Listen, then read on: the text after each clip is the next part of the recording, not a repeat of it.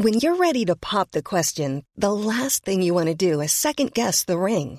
At Bluenile.com, you can design a one of a kind ring with the ease and convenience of shopping online. Choose your diamond and setting. When you find the one, you'll get it delivered right to your door. Go to Bluenile.com and use promo code LISTEN to get $50 off your purchase of $500 or more. That's code LISTEN at Bluenile.com for $50 off your purchase. Bluenile.com code LISTEN. Bonsoir et bienvenue sur le podcast de Culture PSG. Bon, malgré ma mauvaise imitation, vous avez pu voir que Philo ne sera pas là ce soir. Donc, euh, pour traiter de ce podcast du 14 août, nous sommes avec Alexis. Salut à tous. Et Mathieu, donc des habituels du podcast. Et, et, je, ou pas plutôt, je collabore euh, sur le site avec Philo. Et donc, je vais jouer le rôle de l'animateur avec ces messieurs ce soir. Donc, euh, en ce qui concerne le programme du soir, on va commencer euh, euh, ce week-end, donc qui opposait euh, l'en avant Guingamp au PSG et la belle victoire 3-0 des Parisiens. Euh, donc autour de ce match, on parlera, on fera le coup du match, on parlera donc de la première bien sûr de Neymar, de son entente avec Cavani, on parlera aussi dispositif tactique sur le terrain avec le 4-3-3 d'Emery et Pastor qui, Pastore qui retrouve le banc. Et ensuite, on enchaînera sur la performance individuelle. En deuxième partie d'émission, on passera sur euh, PSG-TFC, donc euh, le match du week-end prochain. Euh, Toulouse, une équipe qui ne nous a pas forcément en championnat, qui avait pris 4 points à Paris sur les 6. Et en troisième partie, on abordera le mercato et les très nombreux dossiers euh, qui sont actuellement en cours à Paris, à savoir Mbappé, Fabinho, euh, le départ de Rézé euh, plus que probable dans les jours à venir, la rumeur au Black, et puis en vrac, Dressler, Foyce, Di Maria et compagnie. Messieurs, je vous laisse, je vous laisse débuter pour Alexis? Oui, pardon, excuse-moi. sur le match d'hier? Ouais il y avait des petites coupures, donc du coup, j'ai pas entendu, euh, j'ai pas entendu la fin. Bah, sur le match d'hier, je pense qu'on peut estimer que ça a été un, un, globalement un très bon match du PSG. Alors la première mi-temps, on a peut-être vu un petit peu les, les défauts récurrents du PSG, c'est-à-dire euh, transmission un petit peu lente pour, euh, pour se projeter vers l'avant, parce qu'à l'arrivée, une grosse domination. On n'a pas eu tant d'occasions que ça sur, sur la première mi-temps. Autant sur la seconde, je crois que ça, à partir du moment où Guingamp a, marqué ce fameux but gag, on a vu un PSG dérouler avec en particulier, on y reviendra longuement après, mais, mais Neymar qui a vraiment été le chef euh, d'orchestre euh, de l'équipe hier. Euh, et, ce match qui était tant redouté parce que chaque année ou presque, on se prend souvent les pieds dans le tapis dans, dans l'enfer de Roudourou. Bah, à l'arrivée, c'était une victoire assez, assez facile et, assez rassurante pour, pour la suite du, du championnat. Donc, donc, du coup, je pense qu'il y a pratiquement que des points positifs sur, sur la victoire d'hier, d'autant plus que Cavani et Neymar, tous les deux, ont marqué. Donc, bah, pourvu que ça dure c'est ça, c'est un match hier vraiment euh, parfaitement maîtrisé de, de, bout en bout. Euh, aussi bien sur le plan défensif, je crois que Guingamp sur le match fait trois frappes et fait zéro occasion. Et euh, que sur le plan offensif, au final, on finit avec 21 tirs, 22 tirs. Donc vraiment une, un match vraiment euh, maîtrisé de bout en bout, pas de danger en face. Et, euh, et oui, comme d'habitude, face à ce genre d'équipe qui, qui se replie et qui, qui joue vraiment pour tenir d'abord le 0-0 et éventuellement profiter des comptes. Le plus important, c'est de marquer parce qu'après, les, les espaces s'ouvrent et, et, les brèches se créent. Et dans ce cas-là, on l'a vraiment vérifié une fois après le premier but inscrit, même s'il est arrivé un petit peu tardivement. On aurait pu l'inscrire en premier mi-temps, mais il est arrivé en début de deuxième. Euh, voilà, après, ça, ça a vraiment déroulé il n'y a, pas eu de match. Et, Paris a pu, avoir l'occasion d'alourdir encore davantage le score. Ça aurait pu finir à plus que 3-0. Mais euh, donc au final, vraiment un bon match, et d'autant plus que, comme tu as dit, Alexis, c'était euh, sur un terrain qui nous réussit pas trop ces dernières années. On a vu deux défaites et un nul sur les quatre quatre derniers matchs qu'on a fait là-bas. Et euh, pour tout ça, c'était, euh, c'est vraiment, vraiment encourageant. On reviendra dans les détails au niveau du jeu, mais c'est vraiment encourageant de faire une, performance aussi aboutie sur un terrain comme ça, aussitôt dans la saison, alors qu'on peut supposer que l'équipe n'est pas du tout encore prête que euh, notamment Neymar qui avait fait 3-4 entraînements avec l'équipe. Donc pour tout ça, c'est assez encourageant. Et surtout, le risque, c'est de se prendre les pieds dans le tapis, comme, comme tu dis, pour tous les motifs que tu viens d'énoncer. Mais, mais surtout par rapport au fait que dans ce genre de match, le, le plus difficile, la complexité, finalement, c'est d'ouvrir le score.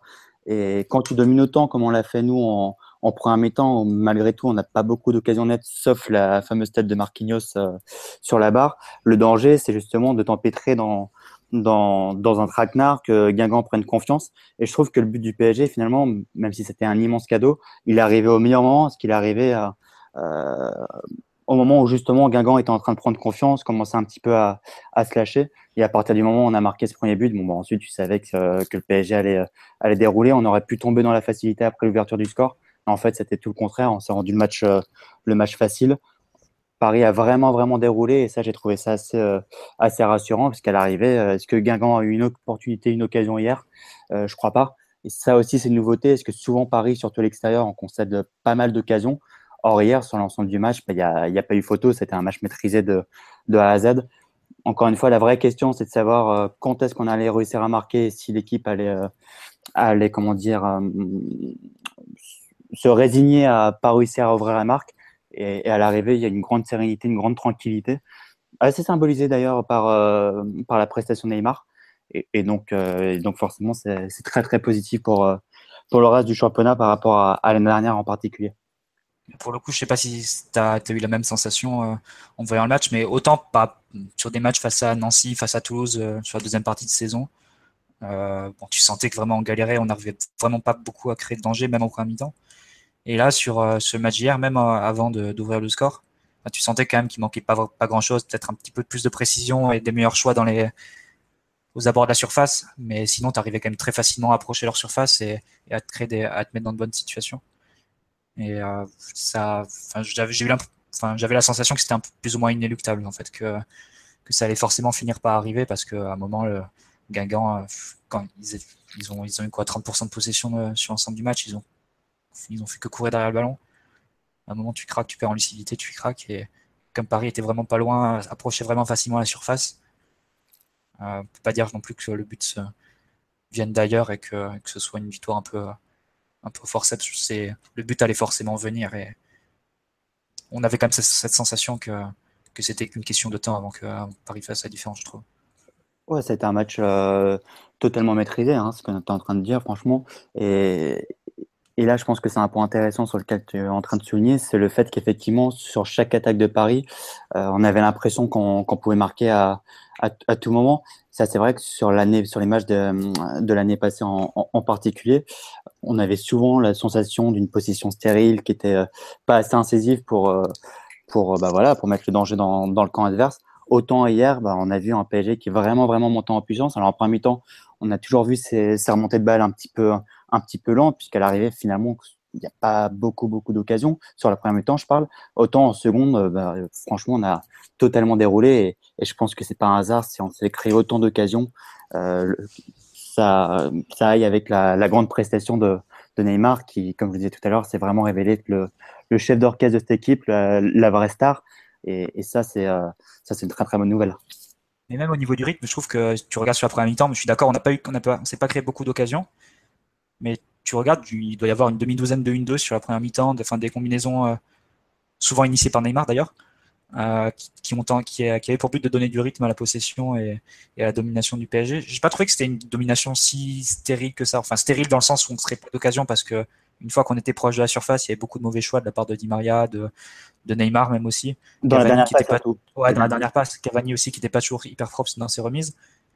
Mais il y avait quand même de la facilité pour approcher la surface et, des bonnes combinaisons, j'ai trouvé, des, des 1-2, des, remises et tout ça.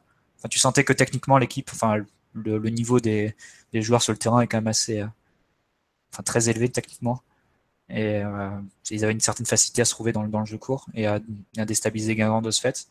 Et c'est effectivement un travail qui a pu se payer sur la deuxième période quand, quand les espaces se sont un peu se sont davantage ouverts et que les choix ont été globalement meilleurs de la part de Neymar, un peu moins de Di Maria, mais Cavani aussi qui était plus propre sur la deuxième période. Donc pour toutes ces raisons, au final, euh, la victoire du PSG est complètement, complètement logique. Le 3-0 reflète bien la physionomie du match. Et justement, il y avait franchement, il y avait tout pour que ce soit un cirque hier, que ce soit un traquenard, un, un guépier, tout, tout ce qu'on veut. Et en fait, euh, dès que le match a commencé, tu as senti que le PSG était totalement concentré et concerné d'ailleurs. Et ça, pareil, par rapport aux années passées, je trouve que ça, ça a changé. Parce que hier, on a vraiment vu un PSG, je sais pas si c'est le terme exact, mais un petit peu en mode, en mode commando, ayant retenu les, erreurs de, la saison passée. Et, ça, je pense aussi que c'est une très très bonne nouvelle pour, pour la suite de la saison. Si on continue avec cette mentalité-là, il n'y aura pas photo sur, sur la durée en championnat. Hein. Ouais. Alors sur le live, on a, on a quelques réactions déjà. On va saluer déjà tous les, tous les gens qui, qui sont présents. On a Mafrovic qui nous dit que Guingamp a beaucoup, beaucoup couru sans se procurer d'occasion. Donc, euh, tu savais que ça allait passer, donc c'est ce qu'on disait. Euh, Emrista qui nous dit qu'on a mis plus de rythme, plus d'intensité, qu'on a moins ronronné, même si on, joue encore trop à la baballe. Euh, on a Fabrizio qui nous dit J'ai l'impression qu'on a fait un pressing de la première à la dernière minute dès la perte du ballon. Qu'est-ce que ça vous inspire? Est-ce que vous avez l'impression qu'on a fait un pressing si, ou tout si, simplement si, on avait... si, si, à la perte du ballon, je pense que c'est vraiment notable sur, euh, sur ce match-là. Un peu moins face à Amiens où il y avait, il y avait moins de rythme, mais de toute façon, Amiens n'essayait pas forcément de sortir court. Mais euh, ouais, sur le match, sur le match d'hier, on a, on a vu parfois des, des, situations un peu, un peu étonnantes, voir Mota sortir sur Sorbon ou sur, euh, ou, ou sur, des, sur le latéral gauche de, de Guingamp, je me souviens plus de son nom. Euh, tout de suite, dès la perte de balle, et puis le symbole, c'est un peu le premier but qu'on marque. Euh, bon, finalement, c'est une grosse erreur de, notre ami Jordan Ikoko, qui, qui, a bien salué son club formateur comme ça.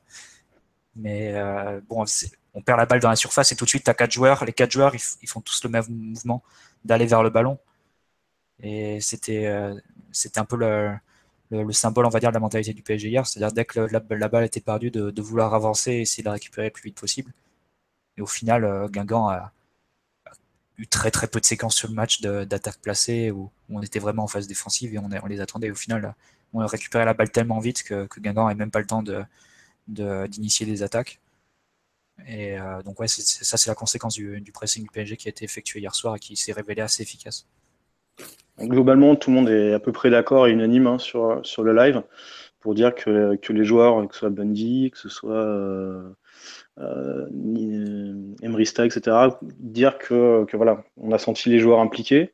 Est-ce que l'arrivée d'une concurrence euh, euh, pour tous les joueurs, qui est Neymar au final, tous les joueurs qui, sont offensifs euh, sont, plus ou moins en danger, à mon sens, dans l'équipe? Je ne sais pas ce que vous en pensez. Est-ce que vous pensez que ça peut expliquer le fait que tout le monde soit vraiment impliqué, concentré pour, ce match je crois surtout que quand tu investis euh, 220 millions d'euros en l'occurrence sur, sur un joueur, c'est justement ce que tu, tu attends qu'il change le visage de l'équipe.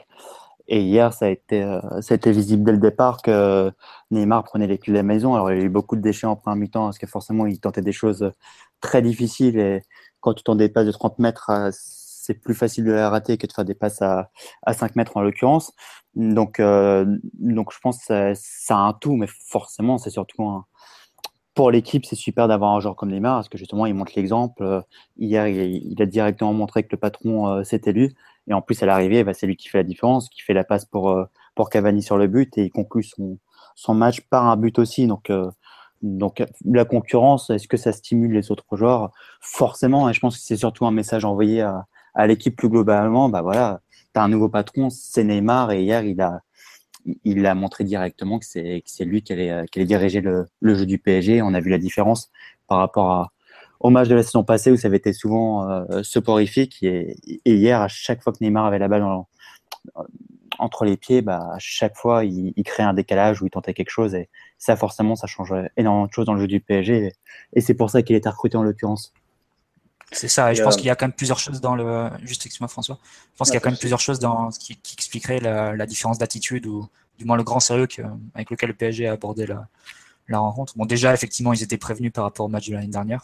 Ils avaient pris quand même une sacrée claque et Guingamp nous avait promené sur, un, sur chaque contre-attaque. Enfin, on avait fait vraiment un très très mauvais match là-bas la saison dernière. Donc là, ils étaient prévenus et, et d'ailleurs, Emery l'avait dit en conf. Il, il avait dit. Euh, euh, même les nouveaux joueurs, on les a prévenus, on leur a dit que le Roudoro, c'est c'est pas un stade euh, facile qu'il en a aussi facile qu'il en a l'air. Donc il faut si t'es pas concentré, si t'es pas bien dans ton match, tu peux tu peux vite avoir une désillusion vu les, vu attaquants et vu la, qualité des dribbles des dribbleurs qu'ils ont devant. Et après, comme tu l'as dit, Alexis, c'est c'est évident que Neymar fait une différence énorme parce que effectivement, il donne de la, de la vie à l'équipe, on va dire. C'est-à-dire qu'à chaque prise de balle, il va, il va initier un mouvement, il va, initier, il va initier un 1-2, il va initier un, redoublement, il va, il va tenter une passe en profondeur. Donc, et, chaque, sur, et, et, ça, à chaque prise de balle, en fait. Il n'y a aucune prise de balle qui est, neutre où il va faire une passe à 5 mètres. C'est quasiment chaque prise de balle, elle est dirigée vers l'avant et dirigée pour, pour faire mal à l'adversaire. Et ça, pour une équipe, je pense que c'est très stimulant. Et, et après, au-delà de ça, on avait dit aussi l'an dernier que l'équipe manquait parfois d'un leader sur le terrain, que, que Ibra, dans ce sens-là, tu disais, il y a certains matchs, bon, avec Ibra, jamais tu te prends 3-0 à Montpellier. Quoi. Tu, jamais l'équipe sombre de cette façon et, renonce totalement. Et là, tu as un peu l'impression que le vide euh, en termes de leadership a été enfin, a été enfin comblé et, que le, PSG a désormais un nouveau leader, c'est vraiment Neymar. Et, et euh, ça s'est vraiment noté sur, sur le match d'hier. Effectivement, il a demandé, il demandait tous les ballons, il, il initiait beaucoup de choses et, et euh, c'est forcément, au bout d'un moment, l'équipe adverse, elle, finit par craquer parce que quand tu as un adversaire qui, qui touche 130 fois la balle et qu'à sur les 130 fois, et eh ben, il, il, va tenter quelque chose 100 fois, c'est au bout d'un moment, tu es poussé à l'erreur et, et, tu finis par craquer. Donc, c'est pour toutes ces raisons, je pense que le PSG a, a, montré un visage nettement, nettement plus avenant et plus concentré et plus, euh, oui, plus séduisant que, que l'an dernier. Et comme tu disais, il a, il a beaucoup touché la balle c'est aussi parce que les joueurs parisiens l'ont beaucoup plus cherché que, enfin, l'ont beaucoup cherché. On pense, enfin, je pense notamment à Thiago Silva, qui a, qui a, quand même essayé de jouer sur, sur lui assez souvent, de ressortir la balle. Euh. Bah, sur le deuxième but, par exemple. Par exemple. Ouais, mais même en première mi-temps, tu vois, il était trouvé entre les lignes. Mais je pense que c'est assez, euh, assez lié en fait au positionnement qu'il avait. On a beaucoup parlé avant le match euh, du schéma et de, de ouais, du, du, système de jeu. Bon, on en reparlera tout à l'heure. Mais le fait de voir Neymar en mode Brésil, en mode Seleção. C'est-à-dire contrairement au Barça où il restait vraiment très excentré sur le côté et il avait un rôle un peu supplétif et c'était surtout Messi qui prenait la, place au cœur du jeu et par qui tous les ballons passaient. Et Neymar était plus relégué un rôle secondaire de, faire la différence sur les côtés, dribbler sur les côtés. Là, c'est clairement Neymar qui a pris le, les responsabilités au cœur du jeu. Il avait un positionnement très libre et très axial, exactement comme avec la Seleção. Et il faut dire que ça, ça lui va à ravir parce que tous les ballons passent par lui et donc il peut tenter euh, peut tenter des choses à l'infini euh, parce qu'il aura toujours une cartouche en plus. Alors que pour lui, c'est pour lui c'est bien mieux d'avoir 130 ballons à jouer dans un match que d'en avoir 60 parce qu'avec deux fois plus de ballons touchés par match, tu peux penser qu'il va réussir deux fois plus de choses, plus de choses, donc que l'équipe va en bénéficier beaucoup, enfin va en bénéficier davantage. Ouais, c'est c'est, je pense que son positionnement vraiment très libre dans l'axe, ça, ça a vraiment facilité son, son intégration dans l'équipe parce qu'il retrouvait des repères qu'il avait avec le Brésil. Et ça, on sait que, on sait pour le voir jouer tout le temps avec la CSAO que, que quand il est dans ces dispositions-là, c'est, il est très très difficile à arrêter et il est très très à l'aise surtout dans le jeu. Quoi. Il est tactiquement surtout. Mm. Allô? Allô? Oui, pardon, excuse-moi. Oui, je disais que tactiquement, surtout, c'est un, c'est un jouable de prendre un joueur comme Neymar parce que il commence sur le côté gauche et il dézone en permanence, ce qui a rendu le, jeu du PSG beaucoup moins prévisible que, que ces derniers temps. C'est. Voilà. Tactiquement, il savait pas comment stopper Neymar et comme techniquement il est largement au-dessus du lot, bah, forcément, à chaque fois qu'il craint, un décalage, ça crée la panique en face. Hein. Surtout que Guingamp était que, ils étaient que deux au milieu de terrain. Ils jouaient avec euh, Lucado et Dido. Et au final, le PSG euh, était en supériorité énorme euh, dans l'axe en fait. Entre les trois milieux de terrain plus Neymar et plus Di Maria aussi qui jouait très axial, plus éventuellement Cavani, mais il mobilisait plus les défenseurs centraux.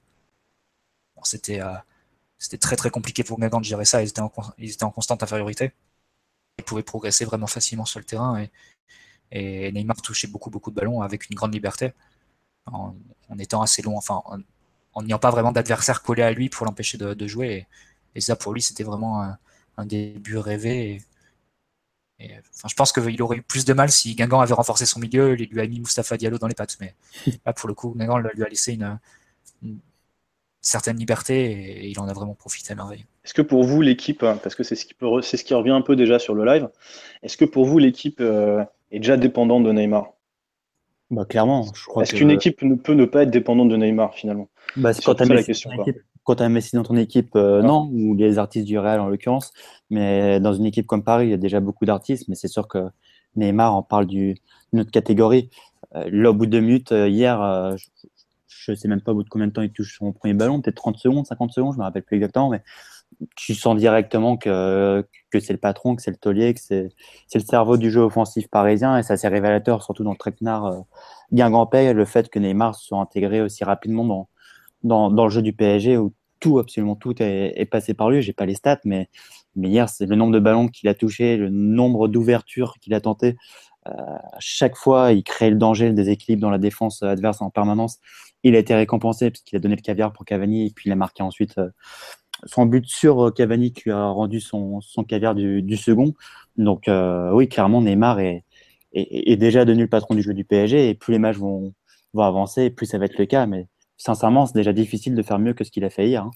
Est-ce qu'on a vu un grand Neymar ou est-ce qu'on a vu euh, un Neymar de tous les jours? Est-ce que ça, c'est Neymar qui a voulu vraiment, vraiment s'appliquer pour sa première sous le maillot parisien ou est-ce que finalement, il bah, faut s'habituer à des prestations de haut vol toutes les semaines et, je crois qu'on peut, s'attendre encore à un Neymar meilleur. Je pense qu'on peut encore s'attendre à un Neymar meilleur, personnellement. Quand il connaîtra mieux ses coéquipiers, quand il.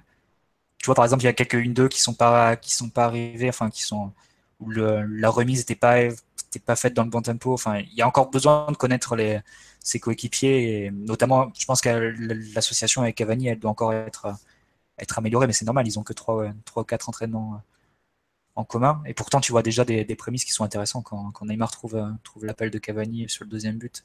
Tu as l'impression qu'ils se connaissent depuis très longtemps, alors que en fait, c'est juste euh, la nature des deux joueurs. Cavani qui est très intelligent dans ses appels Neymar qui a une qualité de passe et de vision de jeu qui est au-dessus de la moyenne. Mais sinon, pour, euh, pour rebondir sur la dépendance, la Neymar dépendance déjà, j'ai du mal à, voir ça comme, comme quelque chose de très négatif dans le sens où Neymar, tu sais que c'est un joueur qui est de la dimension de, quelqu'un qui peut te faire gagner avec des champions, qui peut t'emmener très loin en Ligue des Champions. Il a déjà prouvé à au Barça, en ayant pourtant un rôle assez secondaire dans l'équipe, en tout cas n'ayant pas le premier rôle dans l'équipe. Donc en fait, je pense que l'idée du PSG, ça doit être de, le mettre dans les meilleures dispositions possibles pour qu'il puisse réciter son football et pour qu'il puisse exprimer toutes ses qualités, euh, en ayant le moins d'à côté, en ayant le moins de, responsabilités défensives à gérer ou le moins de, travail un peu obscur à gérer si tu le mets dans tes meilleures conditions, c'est quasiment dans les meilleures conditions pour, s'exprimer, c'est quasiment garanti qu'il te rendra l'appareil et qu'il fera passer un saut, un saut de qualité à l'équipe et que l'équipe tout entière en bénéficiera. Donc, euh, je pense que c'est vraiment l'axe de travail qui va être celui de d'Emery euh, quasiment toute la saison, c'est mettre en place un cadre collectif euh, cohérent, équilibré, etc., dans lequel dans lequel Neymar peut, jouer toutes ses qualités en, en complémentarité avec les autres joueurs sur le terrain. Donc c'est ça, c'est un peu le travail qui attend, qui attend Emery sur la saison, je pense.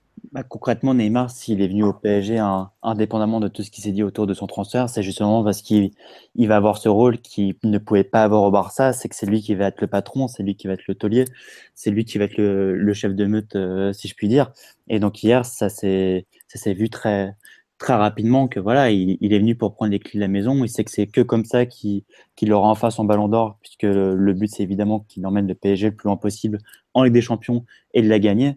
Et hier, ses intentions, elles ont été très claires en ce sens-là. Ensuite, comme tu dis, Marty, tout l'enjeu pour Emery, ça va être de réussir à trouver un, un cadre collectif qui, en gros, se plie pour, pour Neymar, un petit peu comme ce qui se passait pour Ibra, sauf que Neymar est beaucoup plus discipliné pardon, collectivement que, que l'était Ibrahimovic. Ce sont deux joueurs qui sont complètement complètement différents dans, dans leur façon de, jouer, enfin en tout cas au niveau de la, rigueur euh, collective.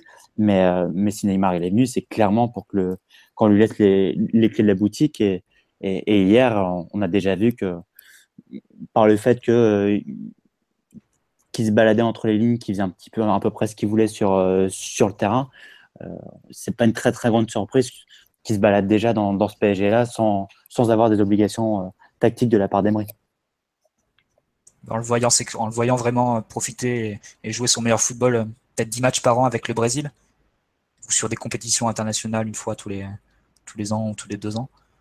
Euh, on avait tous vraiment envie de le voir dans une équipe qui tournerait vraiment autour de lui, mais cette fois pas 10 matchs par an, mais peut-être 50 ou 60 matchs par an.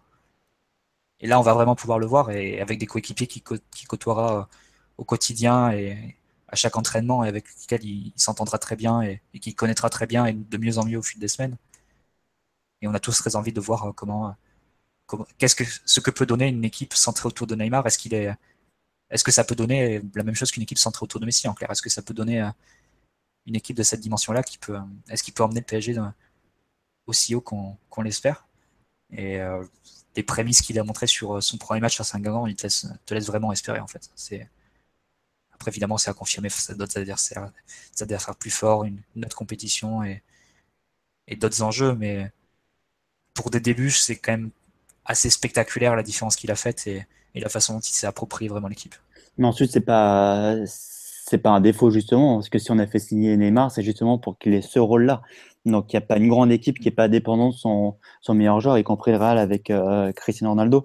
Donc quand j'entends que ça peut être un, défaut justement que Neymar ait déjà tant d'importance dans, le jeu du PSG, bah non, on a justement dépensé 200 millions d'euros pour qu'il devienne euh, l'immense champion et surtout l'immense patron de, de cette équipe. Ce qui serait justement inquiétant, c'est le contraire, c'est le fait qu'il soit qu'il soit pas indispensable dans le jeu du PSG, qu'il soit pas intouchable qu'il soit pas mis sur un piédestal, parce que justement, il a été recruté euh, que pour ça. C'est comme ça qu'on va passer un cap et qui va, qui va mener tous ses coéquipiers euh, vers l'eau, avec son adjoint d'ailleurs, qui, est, euh, qui est Daniel Alves, qui était une super signature au, passage encore.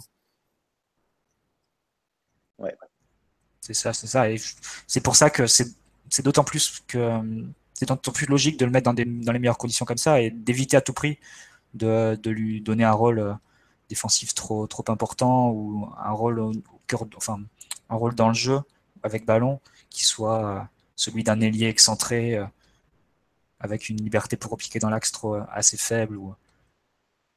C'est pour ça vraiment qu'il faut, faut tout faire pour le mettre dans des conditions où il ait le plus de liberté possible dans l'axe et pour qu'en plus il puisse exprimer toutes ses qualités. Et ça, c'est, c'est un peu ce qu'on a vu sur le match d'hier et c'est ce qu'il faut espérer revoir toute la saison. Parce que si tu le remets dans des conditions proches de la ligne de, de touche et sur le côté excentré, avec deux fois moins de ballons touchés par match, forcément tu vas gâcher ses qualités et tu profiteras peut-être d'un Neymar à 50%, et c'est pas ce qu'on veut, et, c'est pas pour ça qu'on est allé le chercher à, Barcelone, et c'est pas pour ça qu'il est parti de Barcelone, comme tu as dit, Alexis. Ouais. Alors du coup, euh, un des, points qui a sauté aux yeux euh, avec l'arrivée de Neymar dans, le 11 parisien, c'est l'entente qu'il a eu ou qu'il a cherché à avoir avec Cavani. Les deux sont quand même auteurs chacun d'un but, d'une passe décisive hier. Euh, pour vous, est-ce que ce, sont deux joueurs complémentaires? Est-ce que c'est vraiment sur ce duo qu'il faut fonder notre attaque? Est-ce que, est que, est -ce que Neymar peut finalement rendre Cavani meilleur et est-ce que Cavani peut tirer parti de Neymar à 100% bah, Cavani, il n'a pas eu besoin de Neymar pour marquer des buts euh, l'année passée, les années euh, passées. Maintenant, c'est évident que pour Cavani, euh, vu l'entente qu'il y a eu hier avec Neymar, avec un, un joueur du calibre de Neymar, c'est positif forcément et pour Neymar et pour Cavani de pouvoir s'entendre et de pouvoir jouer ensemble. De toute façon, moi je pars du principe que les grands joueurs, si tu es vraiment un très grand joueur, tu n'as jamais de problème pour t'entendre avec un, avec un justement un joueur de ton calibre. Alors Cavani n'est pas du calibre de Neymar, mais on parle quand même d'un des meilleurs buteurs euh, d'Europe, en tout cas un des plus grands buteurs euh, d'Europe. Donc et hier, c'est pas un hasard justement qu'on ait vu que les deux jouaient déjà quasiment les, les yeux fermés. Donc forcément, la réussite du PSG va passer par la bonne entente euh, des deux, qu'il n'y a pratiquement jamais eu d'ailleurs entre Ibra et Cavani, indépendamment des, des stats. On voit bien que Neymar et Cavani, ils ont tout pour être complémentaires et, hier, justement, sur un terrain aussi difficile, face à une équipe aussi euh, compliquée à jouer que, Guingamp chez elle, c'est hyper rassurant de, voir que les, deux joueurs, avec trois entraînements dans les pattes ensemble, jouaient déjà, pour moi, quasiment les, yeux fermés. Après, c'est le registre de Neymar, il est tellement large. Enfin, c'est un joueur qui sait, qui sait faire tellement de choses sur un terrain que quelque part, il est obligé d'être compatible avec Cavani parce que Cavani, on sait que sa grande force, c'est d'attaquer les espaces, de, prendre la profondeur, de, multiplier les appels. Enfin, c'est un joueur qui a, un excellent sens de déplacement, on ne découvre pas. Mais Neymar, l'une de ses caractéristiques, l'une de ses nombreuses caractéristiques, c'est aussi d'avoir une très bonne vision du jeu et une excellente qualité de passe. Et ça, forcément, si tu, si tu combines la qualité d'appel avec la qualité de vision de jeu et la qualité de passe, ça te donne des, choses comme sur le deuxième but où, où ça part de, notre camp quasiment et, ça finit dans la cage adverse. Après, je pense que là où elle est, où elle est à travailler cette relation, c'est plus sur ce qu'on a vu chez la première mi-temps. Euh, Cavani était beaucoup cherché en appui, en remise. De, ce qu'on sait, c'est quelque chose qui est, vraiment travaillé à entraînement en ce moment. C'est un gros travail qui est fait autour de, Cavani pour le, faire progresser dans tout ce qui est remise, dans tout ce qui est jeu court. Et pour le coup, il était vraiment cherché souvent par Neymar d'ailleurs, mais aussi par, Di Maria, par Alves, dans des remises. Avec une réussite un peu, inégale, mais bon, on sent quand même qu'il y a quelques progrès par rapport à, l'an dernier et qu'on sent qu'il y a quand même un travail qui est fait, notamment individuel et spécifique avec Cavani. Et si Cavani arrive à poursuivre ses progrès dans, les remises dans le jeu court et à s'entendre et à comprendre le, jeu de Neymar et, où il la veut pour la remise, où il la veut dans l'espace, est-ce qu'il la veut dans les pieds, est-ce qu'il la veut en retrait, est-ce qu'il la veut devant. À ce moment-là, tu auras une, paire qui fonctionnera vraiment très bien. Après, il y a une autre, euh, une autre inconnue dans l'équation, c'est comment va finir le mercato du PSG, euh, notamment en attaque. je pense à Mbappé évidemment. Et est-ce que le, schéma de jeu va, évoluer? Est-ce que Neymar va, avoir un rôle peut-être plus moins axial et plus sur le côté? Est-ce que Cavani va, rester aussi très axial comme ça? Il y a d'autres choses qui peuvent faire évoluer leur, relation. Mais en tout cas, ce qui est sûr, c'est que les prémices qui ont été montrées hier sont là encore vraiment très encourageantes. Ouais. Alors du coup, qui est-ce qui est, euh, selon vous, le, euh, le joueur euh, ou les joueurs qui sont, qui sont en danger avec, avec ce PSG version Neymar qui se dessine? Est-ce que, bah, par exemple, un Di Maria risque pas de perdre un peu d'influence dans le jeu euh, s'il reste au club Ou un Drexler? Bah, Tous les joueurs qui jouent, euh, qui jouent sur le côté gauche et, dans l'axe sont forcément en danger avec, euh, avec l'arrivée d'un d'un joueur comme Neymar, je rigole parce que voilà, Neymar en fait il joue deux postes. En même temps, il joue à la fois ailier gauche et à la fois à la fois 9,5 10. Donc forcément, tous les joueurs qui sont attirés par l'axe ou par le côté gauche, enfin plus à l'aise à gauche comme c'est le cas de Di Maria, forcément, ça va être, ou Drassler d'ailleurs, ou, ou Pastore. Forcément, pour ces trois-là, euh, jouer avec Neymar, ça va être beaucoup plus facile, mais se faire une place avec Neymar, ça va être encore plus compliqué. avec Di Maria, tu peux toujours trouver une porte de sortie comme ce qui s'est passé hier, où il est malheureusement moins à l'aise. En l'occurrence, tu, fais jouer, tu le fais jouer à droite. Mais, Drassler, par exemple, c'est évident que euh, l'arrivée Neymar, ça va pas, ça va pas lui agrandir son temps de jeu. Ensuite, il y a y a tellement de matchs, il y a tellement de turnover, etc. Je ne sais pas ce qui se passera d'ici la fin du mercato, mais j'ai l'impression que Paris est bien parti pour garder Eddie Maria et, et Drassler. Ensuite, je ne connais pas encore la fin du mercato, malheureusement. Mais, mais c'est sûr que pour ces deux joueurs-là, au complet, euh, j'imagine mal Emery, euh, Emery aligner les trois ou quatre en même temps. Ensuite, tu peux changer tactiquement. Euh, c'est souvent réclamé sur, sur Twitter et jouer en 4-2-3-1. Mais, encore une fois, Neymar, il joue, il joue deux postes à la fois. Enfin, sur le papier, il est, il est gauche. Et dans les faits hier, on, a vu qu'il bah, prend un petit peu le rôle de, Messi au, au, Barça. Il joue vraiment, il repique vraiment, vraiment, vraiment toujours dans, dans l'axe pour créer les décalages, pour créer, pour créer la, différence. Mais en soi, forcément, genre comme dit Maria ou Drasser, qui sont soit très attirés par le côté gauche, soit très attirés par l'axe, euh, ils risquent d'avoir beaucoup, beaucoup moins de temps de jeu avec, un, avec, euh, avec l'arrivée Neymar. C'est ça. Déjà, si, si Di Maria reste dans l'équipe, lui, il doit forcément s'adapter à un nouveau, euh, un nouveau rôle parce que jusqu'à présent, c'était vraiment le destinataire de tous les ballons qui passaient dans le dos du milieu adverse. Enfin, c'était lui qui évoluait entre les lignes, c'est lui qui faisait office de, de pseudo numéro 10 pour l'équipe. Et là, clairement, euh, sur le match d'hier, c'est Neymar qui lui, a, qui lui a pris cette place-là euh, de façon incontestable. Et donc ça, Di Maria, il doit, il doit faire évoluer son jeu et doit peut-être, là aussi, ça travailler avec Alves et, et avec, avec Verratti, peut-être aller chercher peut-être plus souvent le, côté droit, être peut-être plus écarté parfois. Enfin, bref, c'est des, des réglages qui sont à faire. Et euh, après, pour ce qui concerne Draxler et Pastore, ça c'est euh, l'inconnu, c'est vraiment comment va évoluer le système. Est-ce qu'on garde le 4-3-3 euh, Est-ce qu'il y a un possible changement de système? Et même si tu passes en 4-2-3, je pense que là, le rôle de Neymar, enfin, j'ai beaucoup de mal à l'imaginer sur le côté gauche d'un 4-2-3. Enfin, je pense que c'est vraiment un, numéro 10. enfin, il faut lui laisser cette liberté dans l'axe. Et, et, si tu joues en 4-2-3, il faut, vraiment que les deux ailiers soient très écartés et que Neymar soit vraiment, dans l'axe en 10. Et pour le coup, je pense que autant Draxler peut s'adapter à cette situation-là et peut, peut jouer vraiment un ailier gauche euh, très écarté sur le côté, ce qu'il faisait à Paris jusqu'à présent. Autant pour un joueur comme Pastore, ça me semble, compliqué. À moins qu'il brigue la place de troisième milieu euh, de relayeur gauche, un peu euh, celle de Rabiot hier. mais sinon, c'est vrai que bah, s'il a été la première victime hier de, l'arrivée de Neymar, c'est lui qui est arrivé le premier sur le banc.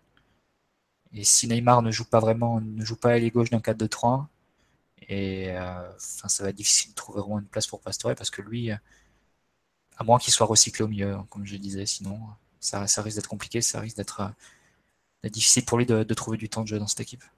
Mais justement, il ne faut pas voir ça comme un, comme un inconvénient. Ah non, bien sûr. Je pense justement qu'on a, qu'on a un nombre de solutions. Si évidemment l'effectif reste toujours en l'état offensivement, parce que je ne sais pas si Mbappé viendra ou pas, s'il y aura un, gros départ ou pas, pour l'instant manifestement non. Mais, mais pour Emery, c'est sincèrement le, le matériel qu'il a, c'est assez fabuleux, parce qu'il y a tellement de combinaisons tellement de complémentarité euh, possible. Tu peux, tu peux jouer en 4-2-3-1, 4-3-3. Alors, j'aime pas trop parler de, schéma parce que ça ne veut pas dire grand-chose une fois que tu es sur le terrain, mais plus d'animation. Et, et, là, Emery, il a, il a un paquet de solutions et ça, ça va être assez intéressant de voir sur, sur lesquelles il va travailler, si justement ils vont en tester plusieurs ou si au contraire, bah, il va toujours se baser sur, sur, sur son milieu, son fameux milieu à 3, euh, Mota, euh, Verratti, euh, Rabiot et laisser que trois offensifs entre guillemets devant. Ça, ça va être assez intéressant parce qu'il y a, il y a tellement de solutions entre Di Maria, Pastore, Drassler, Neymar évidemment qui peut jouer tous les postes à la fois. Sans compter que Cavani en pointe est, est intouchable et peut être remplacé maintenant même par, par Neymar d'ailleurs. Donc, donc ça, ça, il va falloir voir ce que ce qu'Emery compte faire parce que au niveau de l'imprévisibilité, Emery, il a vraiment, vraiment un paquet de solutions et ça, c'est vraiment une très très grande force pour, euh, pour le PSG. C'est ça, surtout avec des joueurs qui sont. Est-ce que selon vous, il y a un système qui, euh, qui ressort plus que les autres, euh, qui comme ça sur le papier semblerait être meilleur, ou est-ce qu'au contraire, l'arrivée d'un joueur comme Neymar et tous les talents offensifs qu'on a à l'heure actuelle permettent justement de développer à même à même niveau, euh, plein de systèmes pour être une équipe euh, toujours plus complète. Euh, est-ce que c'est est-ce que c'est profitable? On a par exemple sur le, sur sur le fil culture PSG Live des gens qui nous parlent de 3-5-2. Est-ce que selon vous, ça pourrait être quelque chose d'adapté à notre équipe? Je te laisse répondre, Marty. Non, mais le 3-5-2, le problème c'est que tu n'as que trois défenseurs centraux pour l'instant, donc c'est difficile d'envisager d'envisager un système où tu n'as aucun remplaçant. C'est un peu c'est un peu le problème du 3-5-2 et bon, les gens se plaignent euh, qu'il n'y ait pas quatre offensifs avec le 3-5-2, t'en aurais que deux. Moi, je sais pas trop si c'est si tu arriverais à contenter à contenter vraiment tout le monde avec ça, même si j'ai rien du tout contre le système euh, en lui-même évidemment. Après, on est censé on est censé signer quand même un quatrième défenseur central. On peut se dire qu'il y a peut-être un milieu ou deux qui sont capables de redescendre aussi dans, dans un système à défense à 3. Non, mais sincèrement, ce fantasme de la défense à 3 que je lis souvent sur, euh, sur Twitter, alors je sais que c'est une mode qui, est, qui a été lancée en Angleterre par, enfin, en Italie d'abord et qui est reprise en, en Angleterre par, par Conte, Guardiola, etc. Euh, sincèrement, dans ce PSG-là, pour moi, ça, pour l'instant en tout cas, ça n'a pas beaucoup de sens. Euh. T'as tellement d'alliés en fait que ce serait dommage de t'en passer. En fait. T'as que des ailiers, t'as que des joueurs qui aiment soit repiquer dans l'axe, soit effectivement jouer sur les côtés comme dit Maria Dressler, qui aime d'ailleurs à la fois jouer dans, l'axe, idem pour Neymar. Je vois pas tellement l'intérêt pour nous, encore moins avec l'arrivée Neymar, de passer une défense à 3, et encore moins en Ligue 1 où, sans rien faire malheureusement au presque, 9 matchs sur 10, dès que tu as le coup d'envoi comme a à Guingamp, tu déjà avec 80% de position de balle au bout de, de 2 minutes parce que tu as, tes rivaux qui sont tous dans leurs 25 derniers mètres. Donc euh, franchement, c'est chercher de la complexité euh, pour rien même si je sais que c'est un schéma qui est très à la mode et qui fonctionne euh, globalement assez bien, il faut vraiment avoir des joueurs, euh, d'une part, il faut avoir le temps pour le travailler, et d'autre part, il faut vraiment avoir des joueurs qui sont adaptés à ce On a vu ce que ça donnait euh, on ne pas travailler. En plus, il est bien placé pour se rendre compte qu'un 3-5-2 euh, bien pourri bah, j'avais j'avais totalement, oublié, j'avais totalement oublié l'incident de l'accident d'ailleurs de, Manchester City. Ben voilà, on en a eu la preuve. Donc et avec un latéral gauche qui en plus fait débat en l'occurrence Monsieur euh, Korzawa. Donc, donc à partir de là, franchement, on reviendra plus tard euh, sur, euh, sur notre ami latéral gauche.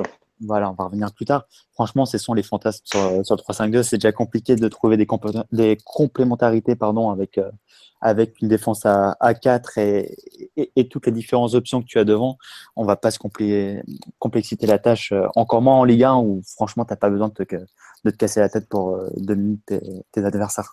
Pour surtout que dans un 3-5-2 en général, les deux milieux relayeurs, enfin les deux 8, leur rôle c'est vraiment de se projeter euh, vraiment vers l'avant et, et d'arriver dans la surface pour créer de danger. Enfin typiquement dans la Juve de Comté, c'était Vidal et Marquisio qui avaient et Pogba aussi qui avaient ce rôle.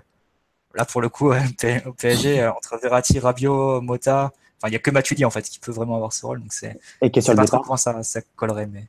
Ouais, et qui est sur le départ en plus, donc t'as pas de box-to-box pour jouer comme ça. C'est ça. Après, sur le schéma, je pense que l'avantage du, schéma d'hier, c'est vraiment de placer Neymar dans les meilleures conditions. C'est comme tu as trois milieux de, de, terrain technique et très sûr avec le ballon hier, ça fait que Neymar, il n'a pas besoin de trop, de trop redescendre sur le terrain il peut attendre dans les 30 derniers mètres et, recevoir le ballon dans, une bonne position pour après déclencher et, créer le jeu comme il entend. Donc ça, je pense, c'est le gros avantage du schéma d'hier, c'est que Neymar est dans les meilleures conditions, il euh, a une large liberté d'action, il peut toucher beaucoup de ballons, il peut, combiner avec les, avec les autres joueurs. Il sait que la balle va lui arriver parce que les, milieux derrière, lui sont très bons techniquement. Donc ça, c'est vraiment le gros avantage. Je pense que pour Emery aussi, l'avantage de système, c'est que il est équilibré par nature parce que bon, tu sais que tu n'as pas besoin de demander trop à Neymar de ce point de vue-là parce que Rabiot, c'est un, joueur qui est fort physiquement, qui, peut, est bon au duel, qui récupère pas mal de ballons. Donc il peut faire les compensations derrière. Et aussi parce que bon, tu as le ballon tellement souvent avec les trois au milieu. Enfin, hier sur, euh, le match, ils ont tenté à eux 3 réunis 335 passes, ils en ont raté 15 tout, à eux 3 Au final, c'est 95% de réussite, un truc comme ça. C'est des joueurs qui partent pas le ballon et donc ça donne quand même une certaine sécurité à l'équipe. Et donc, en même temps, ça te permet de, mettre Neymar dans les, dans les meilleures conditions. Après, on dit 4-3-3, mais pour le coup, Neymar et Di Maria, c'était presque un sapin de Noël hier. Tu regardes les positions moyennes, c'était, ils jouaient deux, enfin, on jouait avec deux numéros 10. Après, le changement de système, c'est, toujours pareil. Est-ce qu'on a vraiment les joueurs pour, pour basculer sur un milieu à deux? Euh, Est-ce qu'on a, est-ce que ça vaut le coup de, est-ce que tu peux envisager un 4-2-3-1 avec Neymar sur le côté gauche et donc le retirer forcément de, la liberté d'action dans l'axe, puisque tu mets un numéro 10 en plus, et donc un numéro 10 qui va avoir une, zone d'influence axiale, donc tu, tu vas pas forcément, tu vas pas faire jouer Neymar et le numéro 10 au même poste. Enfin, Neymar, il devra avoir un rôle plus, plus sur le côté. Est-ce que Neymar peut jouer numéro 10 d'un 4-2-3 Enfin, tout ça, c'est des questions. Euh, mais après, comme tu l'as dit, Alexis, on a tellement d'options que si le, si le championnat tourne bien et qu'on a rapidement un peu d'avance, je serais pas surpris qu'Emery tente et, et essaye beaucoup de choses au niveau tactique et, cherche des alternatives. Il me semble que l'option. C'est pas la plus grosse faiblesse. Euh, la plus grosse faiblesse de Paris euh, ces dernières années, c'est quand même d'être cantonné à 4-3-3 et de jamais sortir un autre système concluant. Quoi. C'est ça. après, euh, autant sous, sous, Laurent Blanc, la dernière année, on avait vraiment la, possibilité de, de, tester et de, et de faire des essais. Il était resté toute l'année en, 4-3-3. Jusqu'au moment où on n'avait pas de plan B avec les blessures de Verratti de Pastore.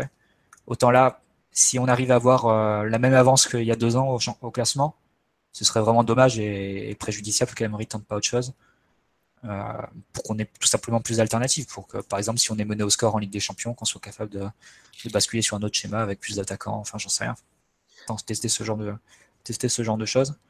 Après, ça s'improvise pas non plus. Et sur le match d'hier, beaucoup se sont scandalisés qu'il n'y ait, pas quatre attaquants, mais Neymar, il avait fait trois entraînements, quatre entraînements avec l'équipe tu vas pas bousculer euh, tous les repères de l'équipe euh, pour un joueur, euh, surtout pour le faire jouer côté gauche, moins du but, excentré, et le faire suivre les montées d'Igoko et tout. ça m'aurait semblé un peu, incongru. Donc je pense que Emery sait que l'option A qu'il a vue hier, elle tient la route.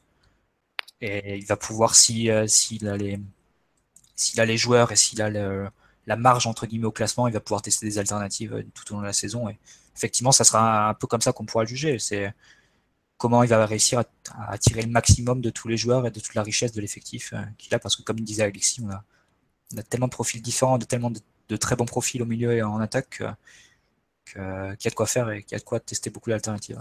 Mais justement, à ce sujet-là, quand, j'entends que, le schéma est figé, etc., s'il y a bien une chose euh, sur laquelle on peut pas reprocher à Emery, c'est justement de, priver ces joueurs offensifs de, liberté. On l'a vu hier avec Neymar, si tu regardes ses, stats, son placement, il a passé les trois quarts du match dans l'axe, en fait. Euh, Di Maria, bon, c'était pas le cas hier, mais Di Maria, d'habitude, pareil, il commence à gauche, mais il passe sa vie euh, dans l'axe enfin il repique dans l'axe. Idem pour euh, pour Drassler. Donc je pense pas que ça soit une question d'animation. Ensuite, je crois que le, vrai débat et, il y a de nombreux supporters qui, qui se posent la question sur Twitter en, en particulier, c'est si ce PSG effectivement pourrait avoir un joueur plus offensif dans son milieu à 3 en l'occurrence le, le fameux euh, Ravier Pastore. Je crois que c'est ça, c'est ça le débat. Et, et, connaissant Emery, je pense qu'il sera, il sera toujours, euh, comment dire, qui va toujours privilégier l'équilibre de l'équipe à la récupération du ballon a un joueur comme, euh, comme Rabiot lui donnera toujours plus de garanties qu'un qu'un joueur comme Pastore dans son sens-là. Donc, je pense pas qu'on verra souvent Pastore, en tout cas, euh, dans les gros matchs, euh, aligné dans ce fameux milieu à 3, comme c'est réclamé souvent par, par les supporters. De toute façon, si tu fais jouer Pastore aujourd'hui dans, dans ce PSG-là, par exemple, avec Neymar, ça, ils, vont se marcher dessus avec, entre les deux, ils vont se marcher dessus, parce que tous les deux, ils sont naturellement attirés par l'axe. Idem pour Di Maria, idem pour Dressler. Donc, à un moment, tu es obligé de faire de faire des choix.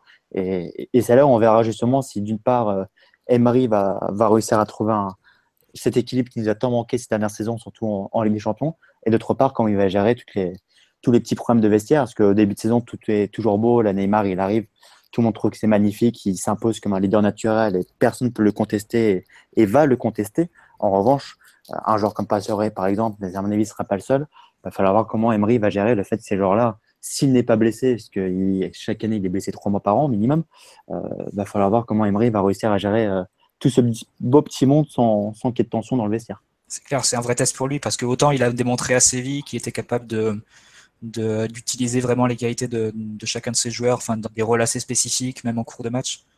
Enfin, il, il a montré qu'il avait des qualités dans la gestion de, des qualités, enfin, de, des caractéristiques des joueurs. Enfin, il savait les utiliser en fonction des styles de match, des, des contextes, etc.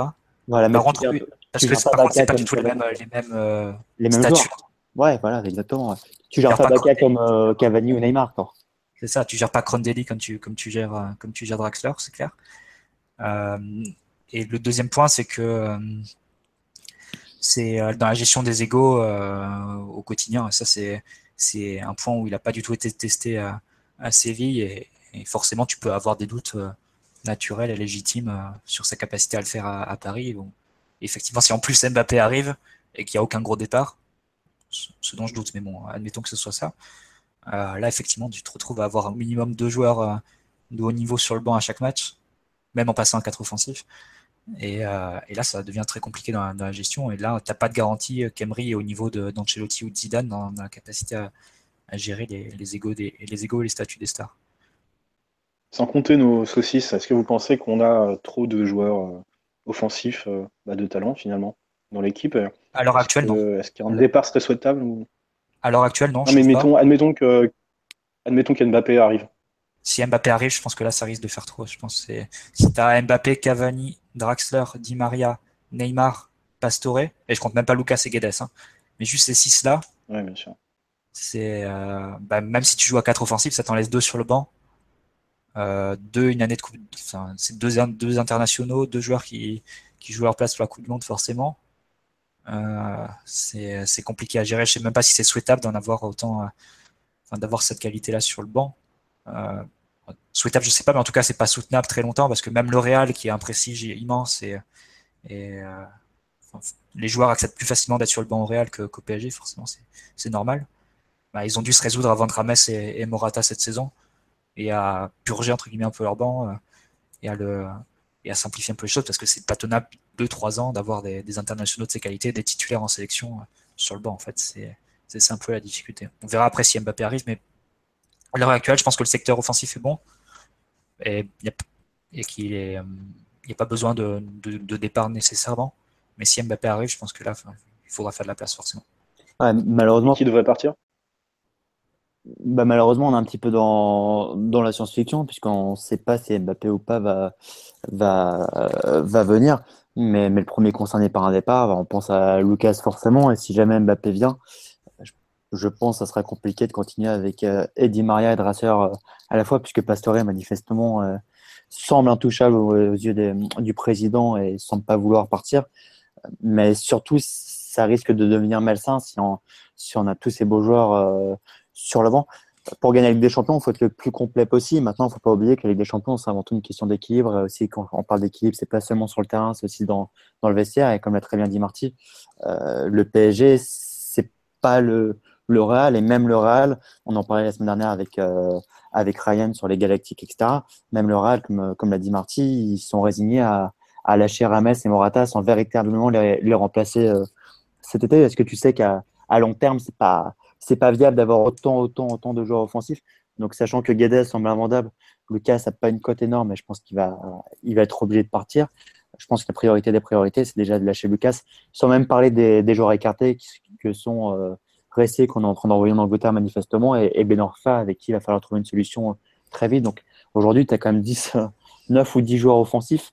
Donc, euh, pour les titulaires ou, les jokers, pour l'instant, c'est très bien. Maintenant, si Mbappé arrive, je pense que ça sera beaucoup plus sain de, de lâcher un joueur offensif. Et, et, là, tous les yeux seront rivés probablement sur, sur Di Maria, j'imagine. Mais malheureusement, on est encore dans la science-fiction pour l'instant.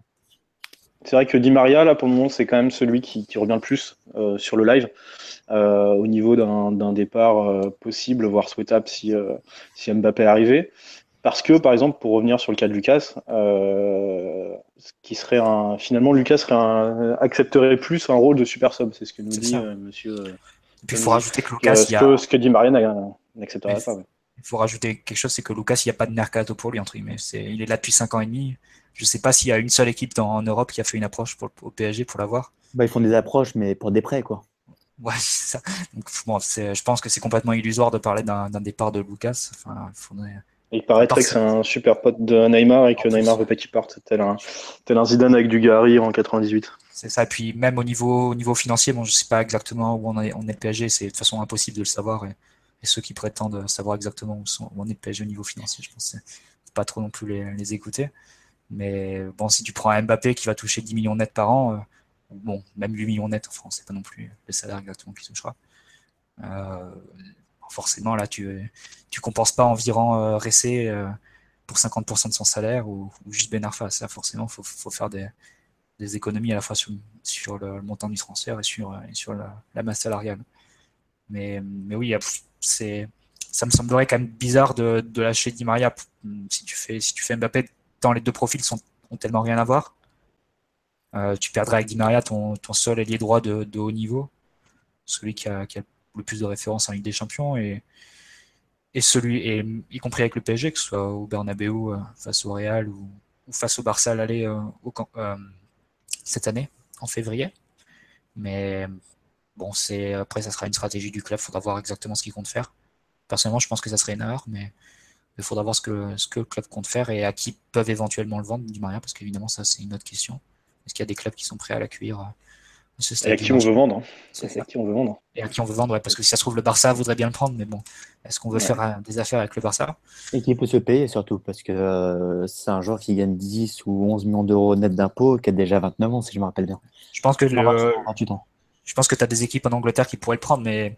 Ouais, vu son expérience à Manu. Voilà, c'est ça. Est-ce que lui, en Angleterre, il a envie d'y retourner vu, euh, vu son expérience là-bas? Ça, c'est une question. Mais de toute façon, c'est vraiment des suppositions. On est, on est encore dans le brouillard on est dans la science-fiction, mais comme tu dis très bien, comme on disait la semaine dernière, le vrai débat, c'est est-ce que le PSG est prêt à faire une vraie révolution offensive qui, à mon avis, pour moi, est, pas utile ou pas? Et, ça, c'est tout l'enjeu, le sujet sur, euh, sur l'arrivée éventuelle ou non de, de, monsieur, de monsieur Mbappé.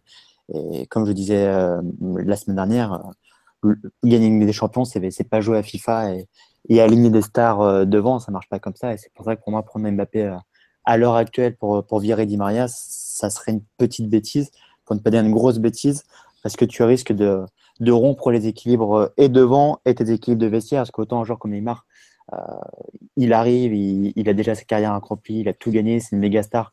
Et, le vestiaire ne peut pas y toucher, il peut qu'avoir de l'admiration et du respect pour lui. Autant Mbappé, il a que trois mois derrière lui de, top niveau, même si on sait tous que ça deviendra un, immense champion. Il a, il a que 18 ans.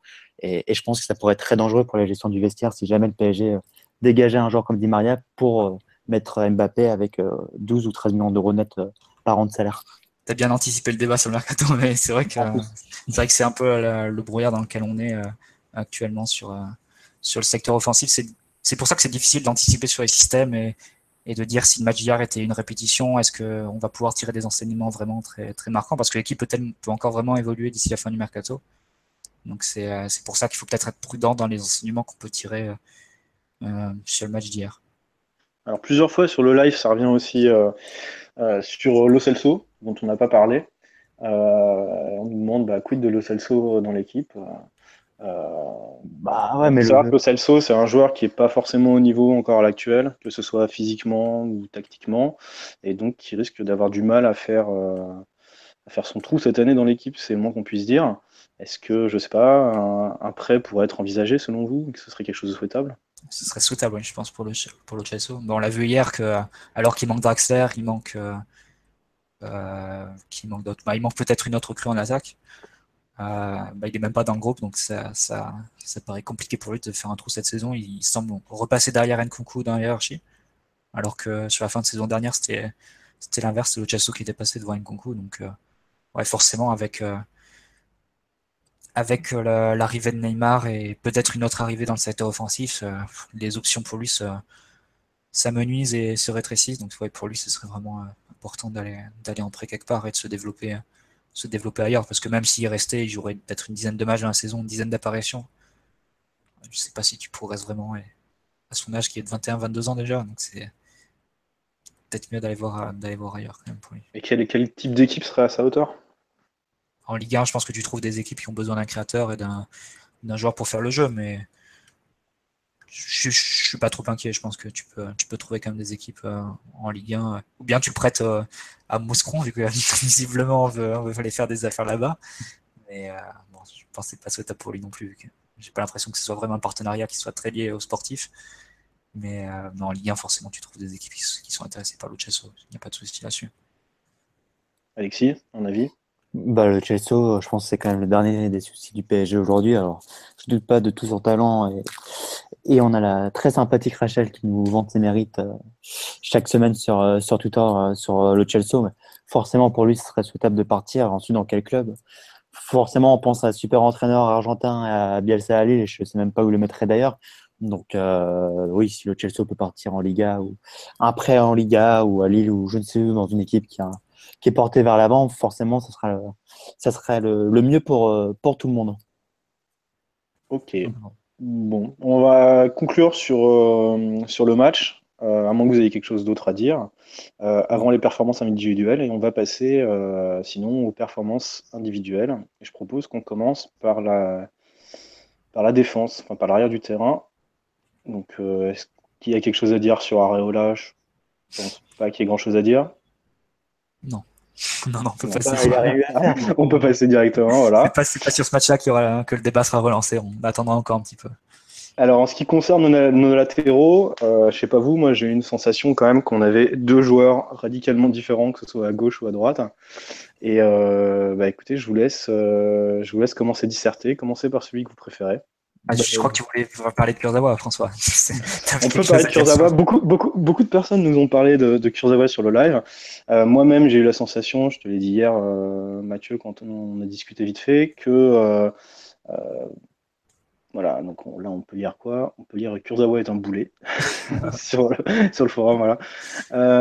je suis pas loin de penser ça, dans le sens où j'ai eu vraiment, vraiment l'impression que, bon, bien sûr avec Neymar, mais avec la plupart des autres joueurs, il y avait quand même un bon cran, voire deux, euh, de classe d'écart entre Kurzawa et le reste de l'équipe finalement. Quoi. Euh, qu'il n'était pas forcément sûr de lui, qu'il était, qui faisait pas forcément des bons choix, que techniquement il m'avait l'air un petit peu à la rue. voilà, ça c'est mon, mon sentiment. Je ne sais pas si vous le partagez. Bah, en fait, le souci de Kurzawa, c'est terrible parce que je pense qu'il a toutes les caractéristiques dont apprécie notre ami Emery. C'est un latéral qui est hyper offensif, qui est porté pratiquement que vers l'avant. Malheureusement, il n'arrive pas, il arrive pas à passer un, cap. Et hier, ça s'est révélateur que sur le côté gauche, ça combinait plus entre Neymar et Cavani qu'entre euh, Kurzawa et, et Neymar, alors qu'il y avait des boulevards euh, justement créés par, par, euh, par Neymar.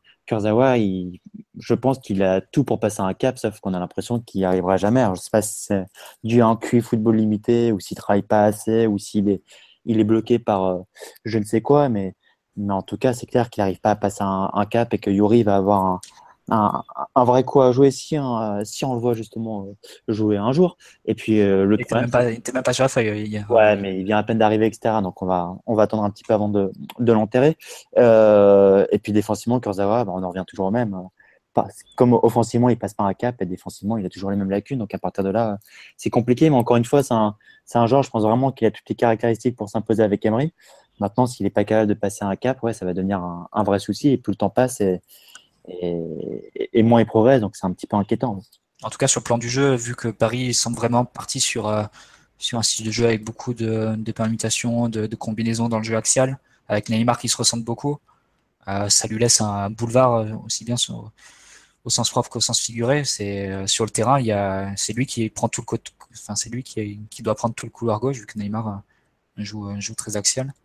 C'est vrai que sur le match d'hier, tu pouvais attendre, tu pouvais attendre plus de lui de, dans la mesure où ouais, il, avait, euh, il avait tout le couloir pour débouler et, beaucoup de relais pour, euh, proposer des combinaisons, etc. Donc c'est vrai que c'était pas, pas un très très bon match de sa part dans ce contexte-là, qui était pourtant très favorable euh, au vu de ses qualités. Mais ouais, c'est vrai, après, il faut, faut, savoir dans quelle mesure son, son opération de sa y joue. On sait que Verratti, ça a mis du temps l'an dernier pour qu'il revienne bien. Donc, c'est possible que ça soit la même chose avec Kurzawa. Mais ouais, je, partage un peu ta, sensation, pas forcément sur le match d'hier, mais ta sensation globale, François, c'est Kurzawa et puis le, poste de gardien, ça risque d'être des, interrogations qu'on aura toute la saison et un peu les, deux maillons faibles qu'on va se trimballer et qui seront en, dessous du, niveau euh, des autres joueurs qui sont tous d'excellents joueurs. Est-ce que dans un système euh, euh, pour moi, c'est un peu c'est un peu l'énigme justement parce que du peu qu'on a vu de, de Berchiche, bah, c'est pas, pas forcément meilleur. Et pourtant, bah, on, on fait que le répéter depuis, depuis l'an dernier. Euh, les latéraux, c'est un poste important, presque clé dans, dans, les, dans le système d'Emery. Est-ce que, est-ce que justement, ça risque pas d'être un, vrai vrai problème cette année d'avoir deux joueurs à gauche qui, qui, finalement sont pas au niveau de, du reste de l'équipe et surtout des ambitions de, de l'équipe? Bah, surtout, si surtout si tu attends autant du latéral gauche pour qu'il propose sur le côté et, et, si tu fais si tu fais venir les gauche dans l'axe. C'est forcément euh, Kurzawa il va devoir euh, passer un cap et, proposer beaucoup, plus parce que son apport euh, sur le côté est insuffisant par rapport à ce que le, le PSG attend de lui dans, ce schéma-là et dans ce contexte-là. Non, mais ensuite, euh, Marty, euh, d'une part, aucune équipe, euh, allez, à l'exception du Real, a 11 stops à chaque poste. Donc, donc, ça aussi, il faut encore Navas, c'est pas le plus grand gardien au monde, même si c'est un très bon gardien. Et d'autre part, justement, Neymar, il prend tellement de place sur la gauche, sans compter toutes les permutations qu'il y a, que ça peut devenir un faux problème le fait que Kurzawa soit un petit peu, ou Yori d'ailleurs, encore une fois, on va attendre avant de le juger, euh, soit, euh, soit un petit peu en dessous par rapport, pour ne pas dire beaucoup en dessous par, par rapport aux autres. Donc, euh, j'entends beaucoup qu'on se focalise sur, euh, sur Kurzawa. Sincèrement, si on ne gagne pas avec des champions, je ne pense pas que ce sera parce que Kurzawa ne sera pas au niveau à gauche. Euh, poste de gardien de but est beaucoup plus important, même si j'espère qu'Areola va, va s'imposer éloigner tous les nombreux doutes euh, légitimes d'ailleurs qu'il y, qu'il y a autour de lui. Euh, Kurzawa, je trouve qu'on en fait beaucoup. Forcément, il est limité. Forcément, il est décevant parce qu'il n'arrive pas à passer ce, cap. Et effectivement, c'est un poste qui est clé pour Emery. Maintenant, quand tu as Neymar euh, juste devant, bon, bah, je pense que tu as un petit peu limité les, les dégâts et les limites sur, sur Kurzawa. Après, le problème, c'est que Kurzawa, s'il était juste neutre, entre guillemets, ça poserait pas de problème. Mais on sait que c'est un joueur qui, qui peut faire des grosses erreurs dans un match des grosses erreurs qui te coûtent un but ou, des situations euh, chaudes pour l'adversaire. Et c'est là où il peut devenir embêtant, euh, Kurzawa, sur euh, le plan défensif. on l'a vu l'an dernier quand on a affronté le Barça, où Barça jouait avec Sergio Roberto côté droit. Bah, tu mets un allié, un allié en un contre un face à lui, en l'occurrence c'était Draxler, et tu, à partir de juste de ce duel-là, tu peux construire une supériorité globale sur tout l'ensemble du match. Et ce serait pas impossible au fur et à mesure des tours de Ligue des Champions que des adversaires nous mettent un joueur, un excellent dribbleur, un très bon ailier face à Kurzawa et qui construisent une victoire dans un match à partir de, la supériorité de, cet ailier sur Kurzawa dans le duel. Donc c'est pas je ne mettrai pas de côté ce, problème-là. C'est possible que ça nous revienne au, mesure au, cours de la saison et pas forcément sur des sur le plan offensif. Ah bah ça c'est sûr que toutes les saisons, enfin à l'heure actuelle, on va avoir trois gros débats pour la Ligue des Champions. Euh, le poste de gardien, le poste de latéral gauche, et puis s'il n'y a pas le fameux 6 à la Fabinho, enfin 5 en l'occurrence à, la Fabinho qui arrive devant, devant la défense, ça, ça va être les trois gros points faibles pour, pour que ce PSG soit, soit enfin équilibré. ensuite, pour en revenir sur euh, Kurzawa, ce qui lui fait très mal, c'est que quand tu compares avec l'autre monstre qu'il y a de, de l'autre côté, Daniel Alves, euh, je pense en particulier à la première mi-temps où Daniel Alves il crée des boulevards euh, sur son côté droit et, et, justement il se plaignait que ça aille pas assez vite, que les passes démarrent pas assez vite alors qu'il avait, euh, qu'il avait fait le plus dur. Tu compares avec ce que fait Kurzawa à gauche, c'est sûr que la comparaison elle va faire mal à la tête parce que bah, ah, le, différentiel, le différentiel dans les choix entre Alves qui joue toujours juste et, Kurzawa qui va souvent se compliquer en faisant des talonnades, en faisant des, des, des fioritures comme ça. C'est pas la même galaxie. Hein. tu sens la différence, c'est sûr. Est-ce qu'on peut imaginer un, un joueur d'un autre poste euh, replacé euh, à un moment donné, euh, latéral gauche bah, Matuidi, puisque euh, Emery aime bien faire des, des, changements avec Matuidi. Non, je plaisante. Euh, sincèrement, encore une fois, comme on ne sait pas ce que vaut véritablement Yuri, en tout cas du moins au, au, PSG, je pense pas qu'Emery va s'amuser à improviser un côté gauche, surtout avec un joueur aussi offensif que, que Neymar, même si Neymar est un joueur discipliné comme il a, comme il a montré pendant ces 3-4 ans au, au, Barça. Donc, franchement, laissons, enfin, laissons on a déjà laissé sa chance à Kurzawa. On verra ce qui se passera euh, avec euh, avec Yori s'il prendra s'il fera mieux que lui. Je pense pas qu'Emery va s'improviser, va bricoler un, côté gauche. En tout cas, ce sera assez triste entre guillemets qu'il le fasse. Euh, quand tu vois tous les transferts qu'on est en train de faire devant et, et, ceux qu'on était prêt à faire au milieu et, au niveau du poste de gardien de but. Ouais. Et alors, du coup, bah, si on a fini sur cette petite séance pour, pour Kurzawa, je vous propose qu'on change de poste, à moins que vous ayez quelque chose à rajouter. Non, non, j'ai tout dit ce qui me concerne. Ok. Alors, passons de l'autre côté. Daniel Alves, on en a déjà un peu parlé. personnellement, je l'ai trouvé, comme d'habitude, très bon, prenant beaucoup part au jeu, très actif. le, le, joueur de grande classe qu'on connaît, quoi. Bah, Daniel Alves, qui est indépendamment de tout ce qu'il apporte sur le terrain, ce qui est, ce qui est incroyable, c'est en grande partie pour ça qu'il a été recruté, c'est qu'il s'est déjà imposé comme un, comme un vrai leader. Tout le monde parle de Neymar, capitaine, etc. Mais je pense que petit à petit, et c'est peut-être même déjà le cas, le vrai patron, en tout cas, du, du, vestiaire de cette équipe, à mon avis, ça va être euh, Daniel Alves. Et ça se voit sur le terrain, la façon dont il parle à ses coéquipiers, etc. On, voit bien, lui qui parle à un Verratti ou encore Zawa, c'est exactement la même chose pour lui. Et tu peux rien lui dire, parce que le, gars a, probablement un des plus beaux palmarès de l'histoire du foot, ou en tout cas, en tout cas pas loin, donc, et le plus beau palmarès du vestiaire du, euh, PSG. Donc, tout ce qu'il apporte sur et en dehors du terrain, je le répète, Daniel Alves, pour moi, pas loin d'être le plus gros coup de, ce mercato. Et, on voit déjà qu'à droite, il, régale. Même contre les blocs renforcés de Ligue 1, il est tellement intelligent qu'il trouve toujours, euh, toujours la faille. Et en plus, c'est un, formidable leader, c'est un super joueur de caractère. D'ailleurs, ça c'est révélateur, parce que que ce soit contre Amiens ou, ou Guingamp, quand, quand, le match s'est déjà plié, on l'a souvent vu avoir des petites tensions avec des joueurs, ou en tout cas faire des interventions un petit peu, un petit peu rugueuses, et, rugueuses pardon.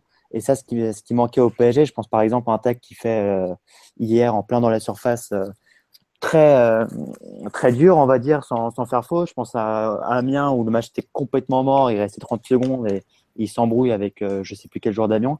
Et ça, ce qui en a souvent reproché au PSG d'être un petit peu trop tendre, un petit peu trop, euh, de jouer un petit peu trop la fleur au fusil. Et, ça, de ce côté-là, je pense que Calves, il va, il va apporter ce caractère qui nous attend manquer en Ligue des Champions en particulier. C'est ça, je suis totalement d'accord avec tout ce que avec tout ce que tu as dit, Alexis. Après, le seul petit bémol, je trouve, ce match d'hier, bon, c'est un peu la, continuité aussi du, match à Amiens, c'est trouver la complémentarité entre lui, Alves, entre lui, Verratti et Di Maria peut-être que les trois ont tendance un peu à, demander le ballon dans les mêmes zones et, un peu trop axial et un peu trop dans les pieds aussi. Donc c'est peut-être sur ça qui est là où est la marge de progression sur, sur ce côté droit. Donc euh, bon, c'est après ça se règle avec du travail et puis il faudra voir aussi si Di Maria reste. Mais euh, voilà, c'est peut-être le, seul petit bémol pour l'instant, mais bon, c'est totalement normal. On est que deuxième match officiel des trois là, donc euh, il y a encore un peu de, travail pour, pour qu'ils se connaissent bien et qu'ils qui se positionnent bien en fonction, en fonction de chacun, les uns en fonction des autres. Ouais. Au niveau de la défense centrale, qu'est-ce que vous en avez pensé? Excellente hier, excellente euh, sans ballon dans les duels. Euh, bon, Thiago Silva a été vraiment impérial dans tout ce qu'il a fait. Bah, le but, le deuxième est en grande partie pour lui. Hein. Ouais, il... dans la surface. il a fait beaucoup d'interventions comme ça. Enfin, bon, à chaque fois qu'il a un contraint, de toute façon, on sait qu'il en gagne beaucoup, beaucoup. Et même avec le ballon, je trouve qu'ils avaient essayé de donner du rythme, ils n'avaient pas, pas hésité à prendre des risques dans la passe. Et, même Marquinhos, qui, qui parfois s'est retrouvé dans des positions un peu, un peu hautes, devant ses milieux ou à hauteur de ses milieux offensifs. Mais non, vraiment, la, défense centrale a été, a été très bonne hier. Et bon, au final, quand tu concèdes que trois tirs sur un match, tu sais que tes défenseurs, ils sont un, peu pour quelque chose quand même. Bah, personnellement, j'ai trouvé Thiago Silva, je te rejoins totalement. Euh, on, sent qu'il est dans des très bonnes dispositions, etc. Dur sur l'homme, euh, comme on aime, etc. Ça, ça y a pas de souci. Marquinhos que, j'aime beaucoup aussi par la même occasion. Euh, pour le coup, il est beaucoup plus en rodage. Je pense à deux trois relances pourries qu'il a qu'il a effectué hier. Ça avait déjà été un petit peu le cas contre Amiens. Maintenant, voilà, c'est le début de saison. C'est normal que tout ne soit pas parfait. Et, et donner une critique sur la charnière centrale hier, alors que Guingamp a pratiquement pas pas tiré du match. Comme tu dis, Marty, la défense y est pour beaucoup. Donc, euh, donc euh, bah, il n'y a pas grand-chose à dire en dehors du fait que le travail était très bien fait hier en l'occurrence. On a nos deux numéros 1 là, où on peut imaginer que, que Kim Pembe est un numéro 1 lui aussi et que ça va tourner à 3. Vous pensez euh, que ça, ce sera cette année vraiment la, défense, la, défense titulaire Après, il y aura les, il y aura les, les, matchs de sélection et tout. Donc, euh, les blessures, les suspensions. les blessures, suspensions. Euh, on sait avec Thiago Silva qu'il a chaque année sa blessure, etc. Bon, Kipembe, je pense qu'il a vraiment aucun souci à se faire. Il fera, il fera 30 matchs sans problème cette année. Ok. Bon, bah, si vous n'avez rien à rajouter sur la défense, on va passer au milieu. Oui. Thiago Mota, qu'est-ce que vous en avez pensé? Moi j'ai trouvé qu'il avait fait un très bon match. J'essaie d'être le plus objectif possible, mais bon. Euh, sur les deux premiers matchs, il n'avait pas été, il pas été à son niveau. On sentait qu'il était vraiment à court, à court de, compétition, à court de rythme. Mais là, au contraire, hier, je trouve que bah, c'est lui qui, a fait les meilleures passes au milieu, enfin les, passes qui ont, qui plus euh, cassé la, défense de Guingamp. Et sur le, premier but, c'est lui qui fait le décalage, il me semble. C'est lui qui porte le ballon et qui, après trouve le Neymar dans l'espace. D'ailleurs, on, on l'a retrouvé plusieurs fois cette relation avec Neymar. Neymar qui se positionnait entre les lignes derrière le milieu adverse et Mota qui pouvait le trouver euh, sur une passe, euh, sur une ouverture hein, qui cassait un peu les lignes euh, de Guingamp. Et non, sinon, je trouvais qu'il avait fait vraiment. Après, là où il a du mal, c'est quand il est au duel face à un attaquant guingampé qui, qui mange en vitesse. Et là, effectivement, il n'a pas beaucoup d'autres possibilités que de faire faute parce que bon, il a la, a, il a, il a la vivacité d'un escargot, pardon. Mais bon, ça c'était déjà le cas il y, a, il y a 4 ans, il y a 5 ans, donc ça change pas beaucoup. Mais, euh, mais sinon, dans, dans, le jeu, dans l'utilisation du ballon, euh, c'était euh, c'était un Thiago à son niveau, je trouve. Après, donc, tu, peux, tu peux élargir un peu avec Verratti et Rabiot. Tu peux te demander dans quelle mesure ils sont. c'est un milieu qui fonctionne. Pour ma part, je pense que ça dépend de ce que tu leur demandes. Et si tu leur demandes de, conserver le ballon, d'avoir la maîtrise sur le match, de faire tourner, d'user l'adversaire, j'imagine que c'est ce que demande Emery aussi. Euh, ça me semble être un milieu qui a vraiment peu d'équivalent enfin aucun équivalent en France et peu d'équivalent en Europe dans la qualité technique et dans la qualité de conservation. Ils n'attardent pas la balle, les trois là. Et ils se comprennent très bien, enfin ils, ils permettent beaucoup et, et ils arrivent à, s'échanger les places assez naturellement. Après le petit bémol, c'est que les deux relayeurs se, se projettent pas assez, n'ont pas assez d'impact offensif, mais, pour le coup hier j'ai trouvé que même Mota s'était projeté, enfin ça, ça le milieu hier m'a pas choqué. Enfin, j'ai pas trop compris les critiques qu'il y a eu euh, là-dessus hier. Est-ce qu'on n'attend pas plus de, joueurs de ce niveau-là face à un, milieu un peu faiblard comme on, comme on a affronté hier finalement? Bah, en, fait, le, je pense que la critique, enfin, je rebondis sur ce qu'a dit euh, Marty, c'est surtout par rapport euh, en fait qu'on a l'impression que les transitions sont, sont, trop longues, que ça tricote euh, trop. Et, en par exemple, tu t'en souviens de la, la, passe de Mota à l'extérieur du pied euh, en deuxième non, période? mais, euh, Ça, c'était sur une phase de transition aussi, hein, sur une contre-attaque. Ouais, mais le souci, c'est qu'il joue tellement dans un fauteuil, tu vois. Hier, gagnant, il refuse de jouer. Bon, ils font un pressing, on peut pas dire que c'est un pressing qui a fiction. Et puis devant, il y a tellement de qualité que le moindre dribble, Neymar, il, il tente de dribbler quatre d'un coup, donc ton pressing déjà déjà déjoué. Je crois que c'est surtout par rapport, enfin, encore une fois, je fais parallèle par rapport à ça, mais les gens se projettent surtout par rapport à ce qu'on voit en Ligue des Champions. Et, et c'est vrai que ce milieu de terrain, on a l'impression soit il est arrivé au bout du bout, soit il a du mal à passer ce cap parce que Mota, bah, il a déjà 35 ans, Verratti, il a peut-être pas encore tout à fait digéré son, son, son transfert, enfin tout le bruit qu'il y a eu autour de son éventuel transfert à, à Barcelone. Euh, Rabiot, on sait que c'est un diesel, il va petit à petit monter en puissance, mais il n'est pas encore au top.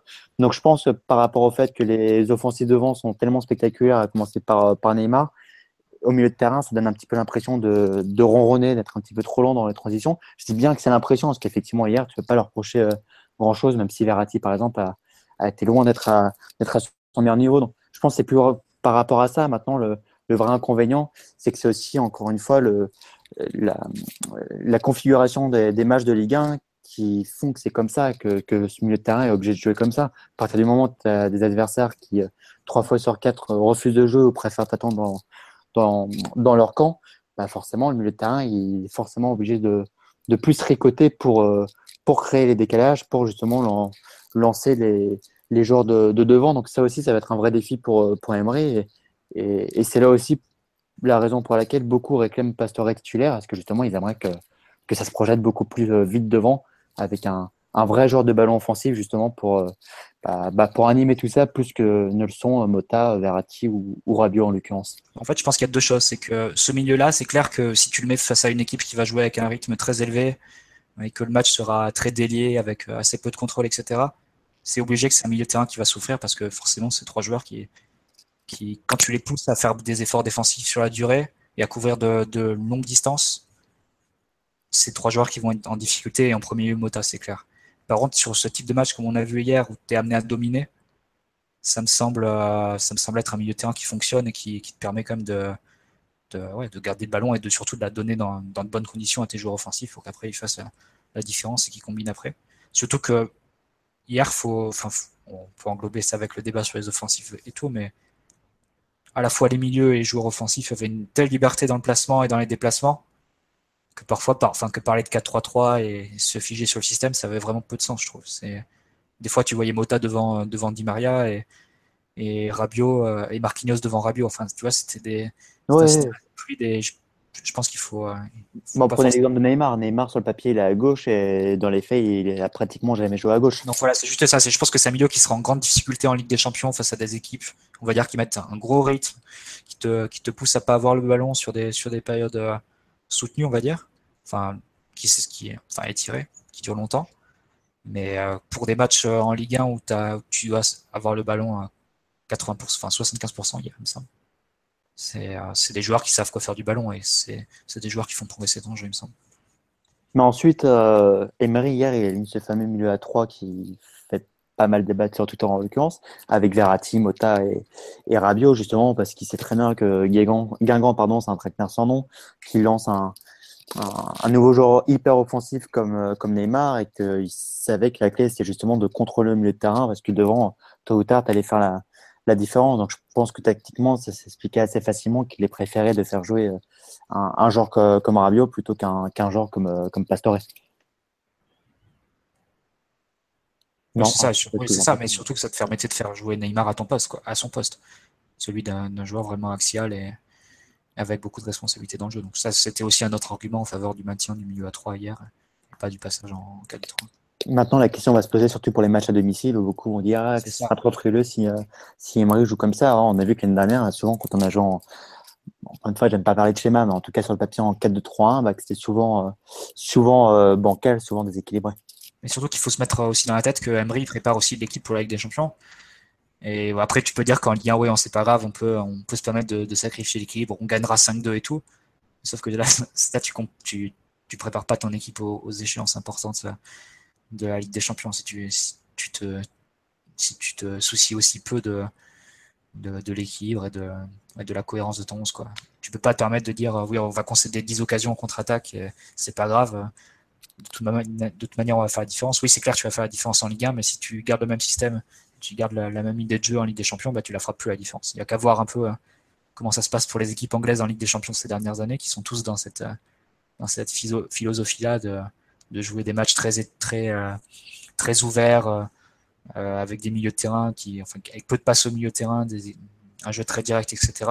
Bon, quand ils arrivent en Ligue des Champions, ils se font, ils battre par n'importe quelle équipe un peu sérieuse. Donc c'est un peu la difficulté qu'a Emery et je pense que c'est facile de critiquer, etc. Mais il faut aussi se mettre un peu à sa place et, essayer de comprendre le, travail et le, et le boulot qu'il a à faire en vue notamment de la Ligue des Champions, qui un objectif majeur du, du PSG cette année. quoi. C'est c'est pas si facile que ça de, de dire je change de système, je joue avec quatre offensifs, allez, je mets Neymar à gauche, mais je lui dis en même temps de pas se préoccuper de, de la défense. Enfin, c'est c'est compliqué. Tu, tu prépares pas ton équipe comme ça. Ça n'existe pas, les entraîneurs qui font ça.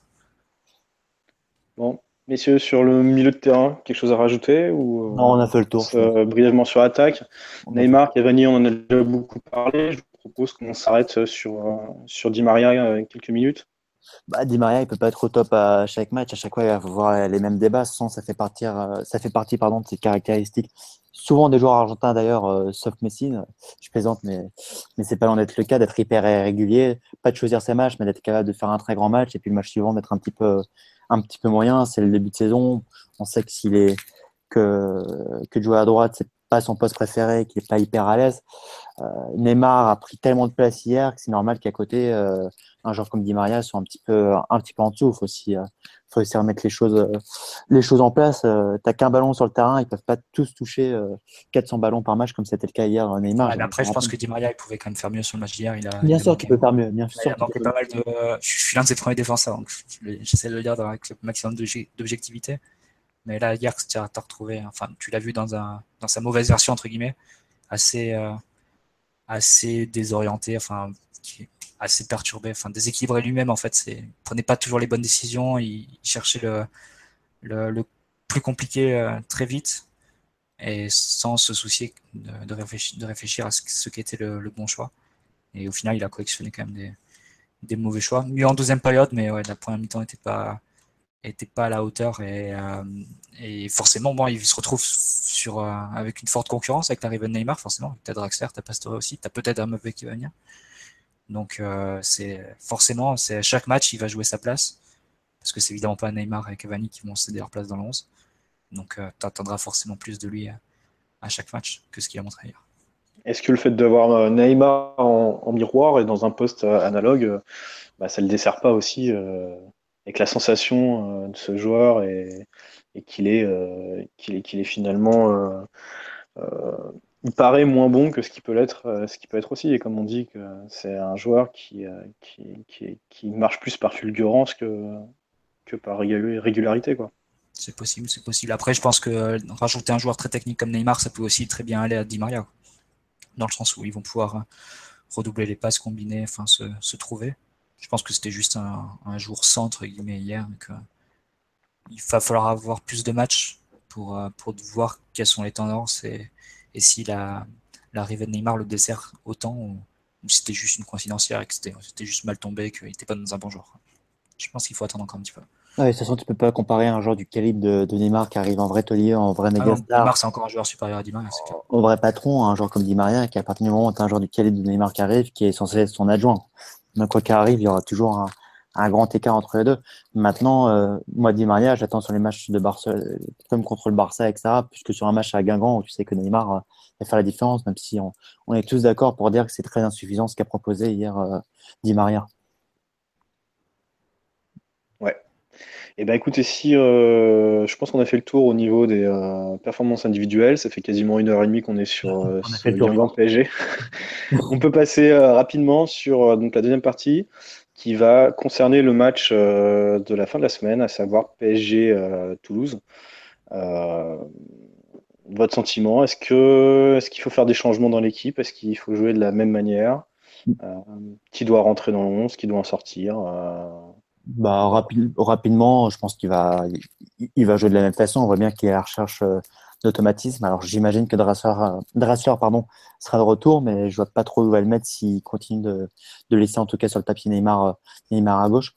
Je pense qu'il y a de fortes chances qu'on voit la même équipe, sauf s'il s'aventure à lancer Pastore dans une sorte, dans un poste d'électron libre, qui se replie en 4-3-3 à la perte du ballon et qui joue en sorte de meneur de jeu en permutant avec Neymar en, quand, le PSG sera en phase de possession. Mais en dehors de ça, ensuite, je connais pas les méformes, les blessures, etc., ce qui passera à l'entraînement.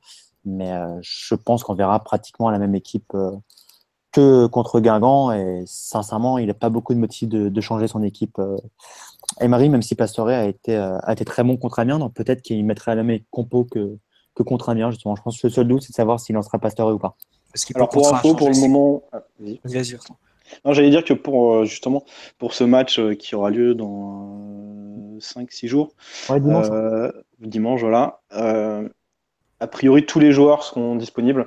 Lucas a, reçu, a ressenti une gêne en début de semaine dernière. Ah, mais il jouera pas de toute façon. Donc, Ah non, mais il y a des places sur le banc qui vont être chères aussi. Voilà, c'est ça, les, places sur le banc aujourd'hui sont chères. On regarde le banc de, même de, de cette, du, du match d'hier. Euh, franchement, euh, il n'y a plus beaucoup de place et pourtant il y a déjà Draxler qui est plus là. Quoi. Et Lucas, forcément, qui, va, qui doit revenir. Donc c'est, je pense que c'est Nkunku et Gales qui, qui sortiraient de, des 18, j'imagine. Mais, euh, mais ouais, c'est... après, je pense que ce qui peut l'amener éventuellement à changer de 11 sur le match, c'est que bon, on s'attend tous à un Toulouse vraiment très défensif, comme d'habitude quand on, quand on joue une équipe de Dupraz au parc. Donc c'est peut-être, peut-être quelque chose qui pourrait l'amener à changer, à changer ses plans et, changer son équipe pour dimanche. Sinon, euh, dans les grandes lignes, on aura la même chose, je pense. Contre le redoutable tacticien euh, du Praz. Hein. Ouais, mais bon, euh, au parc, que ce soit avec, avec Evian ou avec Toulouse.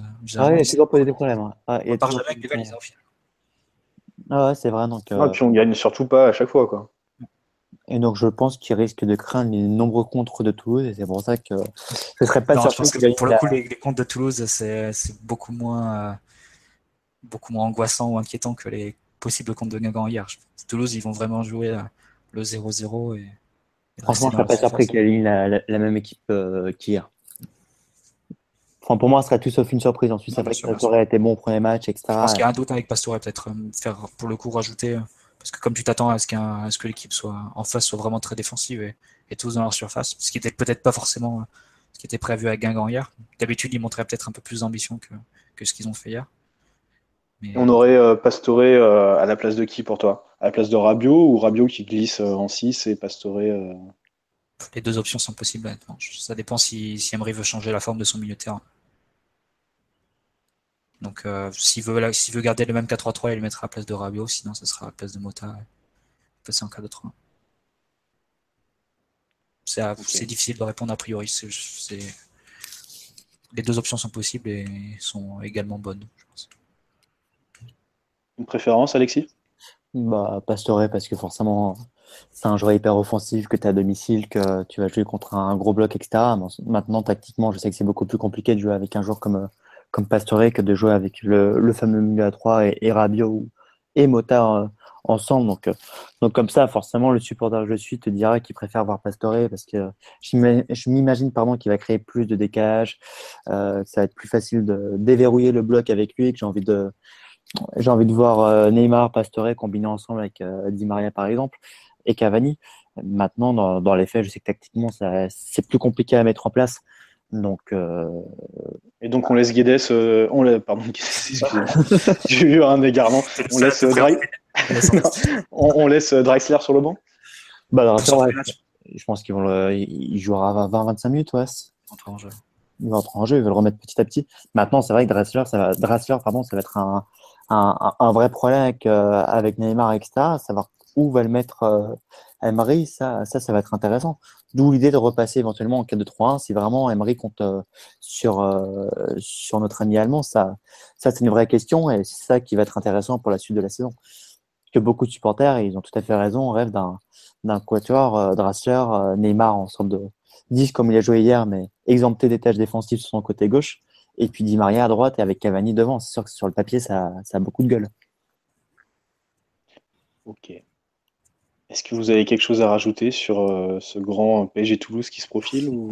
Bah non, en dehors du fait qu'on a hâte de voir euh, Neymar être fêté au parc en étant titulaire, en faisant, en faisant son show comme il a fait hier, enfin comme il, a commencé hier à, faire à, Guingamp. Donc vivant dimanche. Vivement dimanche. Donc on va passer, euh, on n'est pas resté longtemps, c'est bien sur PSG TFC, on va passer euh, euh, sur. on va passer sur donc le mercato. Ah, pour une heure et demie là, je pense.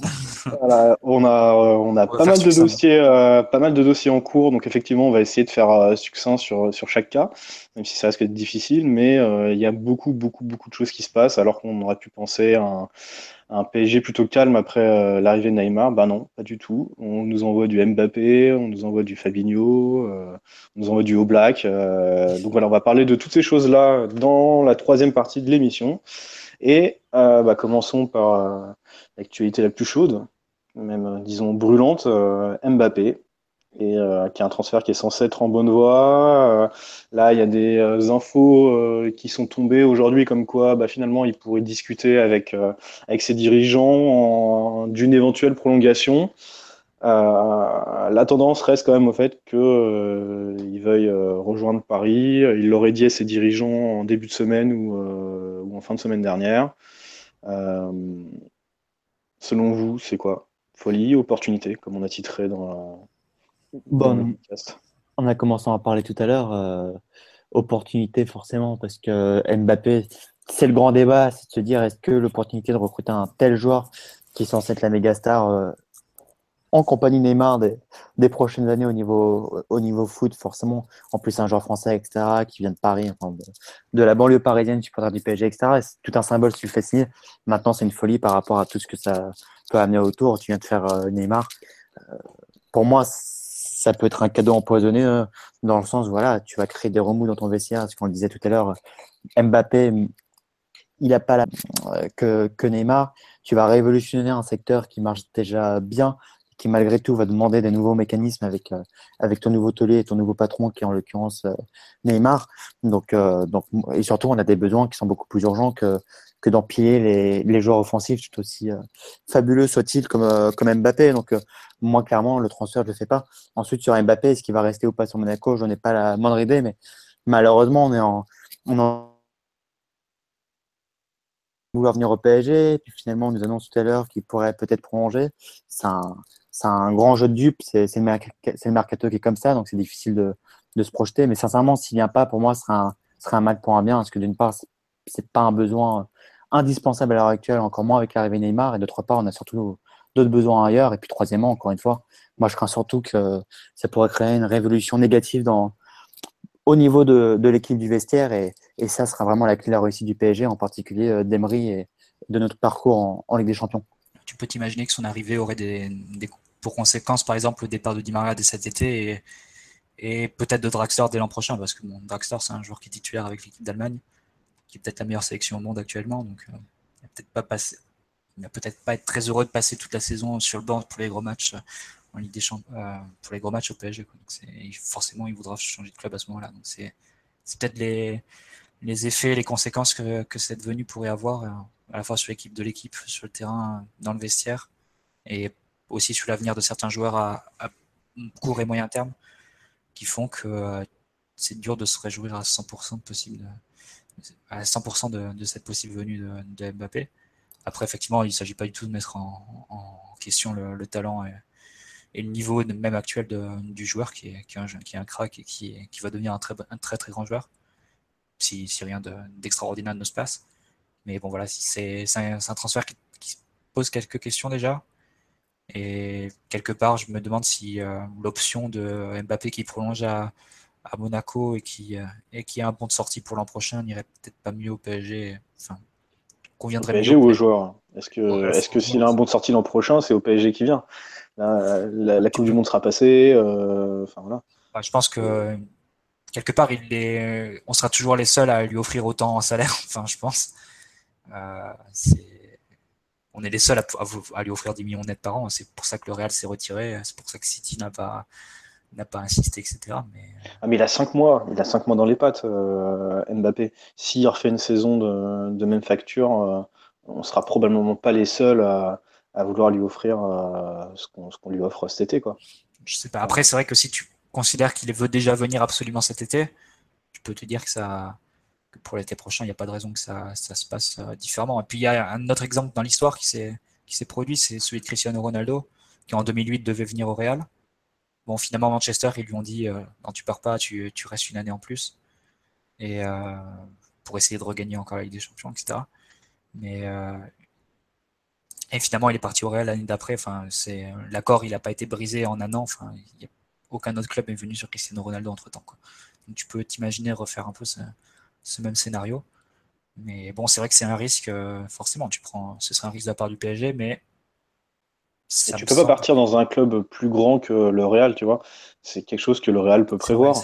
Euh, aujourd'hui, euh, aujourd'hui, euh, Kylian Mbappé, qui est fan de Ronaldo, euh, qui est, semble-t-il, fan du, fan du Real, demain, on lui propose, demain, avec la Coupe du Monde qui est passée, donc pas trop de risque de, de, perdre sa place en équipe de France. Est-ce que, euh, est que Paris a moyen de lutter avec sa Ligue 1, euh, Conforama, avec, euh, avec le Real quoi? Euh, bah, je pense que oui, parce qu'Mbappé, il, y a, il semble qu'il y a une vraie valeur sentimentale entre le PSG et lui, en dehors du fait que euh, on lui propose beaucoup d'argent et que les autres manifestement veulent, en tout cas le Real Madrid, sont notre club de cœur euh, sans pas vouloir s'aligner dessus. Maintenant, pour être tout à fait honnête, je pense que le meilleur pour pour tout le monde serait qu'il reste une année de plus à Monaco. Parce que, comme tu as dit François, il a que trois mois de top niveau euh, derrière lui. Là, on vient de faire le tremblement de terre euh, Neymar. Je pense que ça ferait encore une fois, ça ferait vraiment beaucoup si on en faisait deux d'un coup. Euh, si vraiment Mbappé tient tant que ça à venir au PSG, ça se fera dans un an, comme ce qui s'était passé, comme disait très bien Marty pour CR7 en 2008 à, avec Manchester United. Cette année, il veut venir au PSG parce que pour lui, c'est des conditions idéales de venir au PSG. S'il est, transféré pour 200 millions, il sera titulaire, euh, c'est quasiment sûr. On ne laissera pas un joueur à 200 millions sur le banc. Euh, il y a la Coupe du Monde en fin d'année. Euh, Aujourd'hui, il part au Real. Il n'a aucune garantie, mais absolument aucune garantie d'être titulaire. Au contraire, il a plus la garantie de rentrer dans la rotation. mais avant de sortir un, des trois joueurs de devant au Real, il va falloir qu'il s'accroche.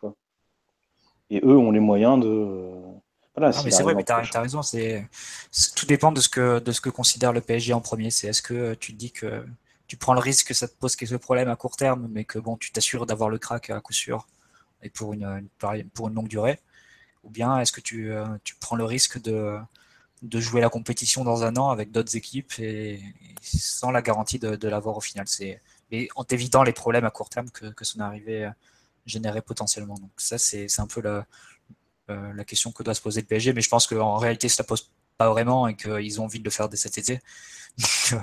Euh, à la fois David, Alexis et Mia, on compte absolument pour rien du tout.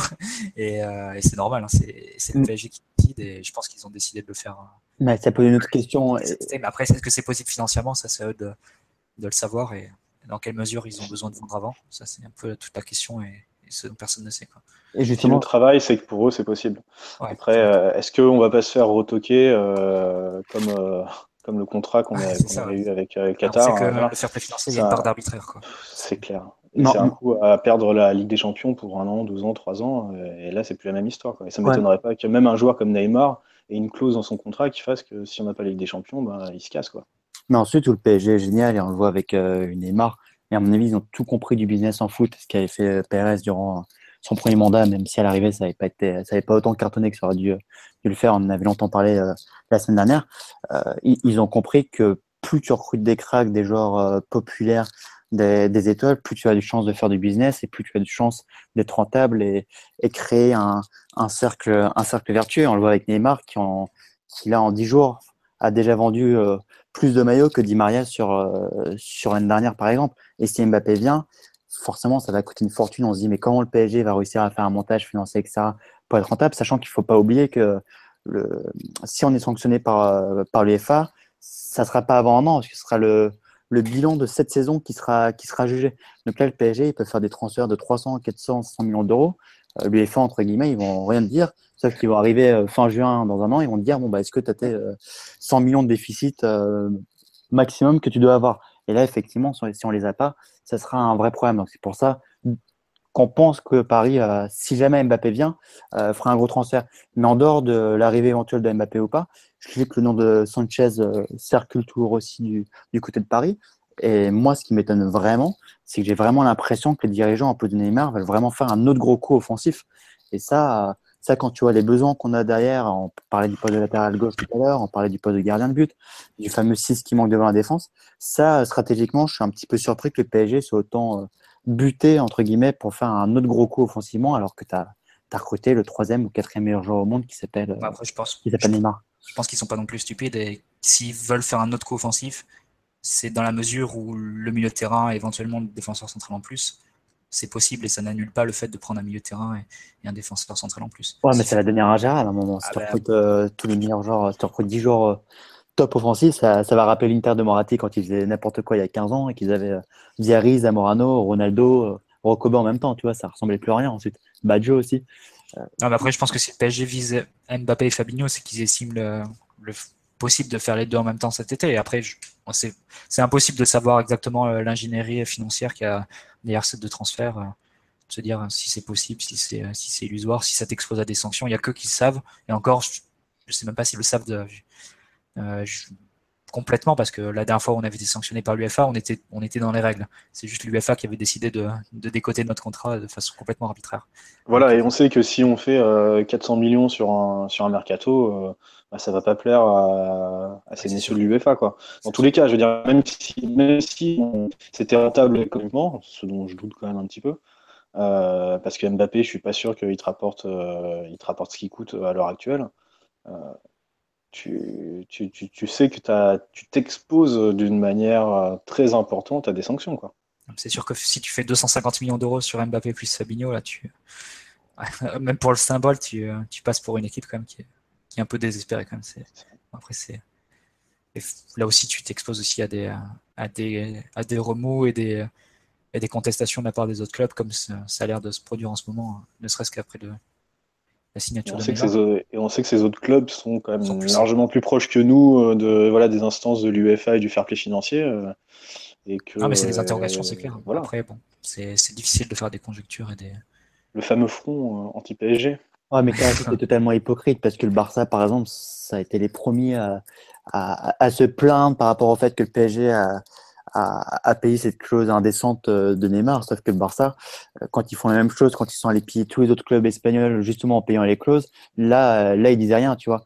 Donc, ah, mais on ne dit pas le contraire, Alexis. On dit juste que, que, Paris a beaucoup plus de chances de se faire sanctionner qu'un club comme le Barça. Quoi. Mais ce qui est scandaleux, c'est qu'à partir du moment où tu es rentable, ce qui est en train de se passer avec Neymar, parce qu'il est en train de battre tous les records de vente de maillots, si jamais Mbappé viendrait, pour tout ce qu'il représente symboliquement, je pense qu'il il ferait un carton au niveau du marketing. Je pense qu'il ne faut pas, pas être un génie pour, euh, pour, euh, pour le deviner et d'où l'idée des dirigeants de faire euh, ces deux deals qui sont complètement fous financièrement. C'est moins évident quand même. Hein. Ah, je pense, je pense il a 18 ans, international français, il vient de Paris. Mais oui, mais aujourd'hui, c'est pas en France que tu, que tu gagnes des sous, c'est dans le monde entier. Est-ce qu'en Inde, on connaît, en Inde, on connaît Neymar? Est-ce qu'en Chine aussi Est-ce qu'on connaît Mbappé ah, Je pense qu'il y aurait une image de marque autour de, de... Enfin, de toute façon, à partir du moment où Neymar, c'est ta principale image de marque, Mbappé, forcément, il, il serait dans l'ombre. Mais je pense que niveau marketing, Mbappé sera, sera forcément rentable, ça c'est sûr et certain. Ensuite, autant rentable que Neymar, non, c'est impossible. Neymar, on parle, on parle d'un ballon d'or en puissance, d'un mec euh, au fin fond du, du, Mozambique, tout le monde sait qui c'est, ou au fin fond de la Chine. Donc, euh, c'est totalement différent. Maintenant, je reviens là-dessus.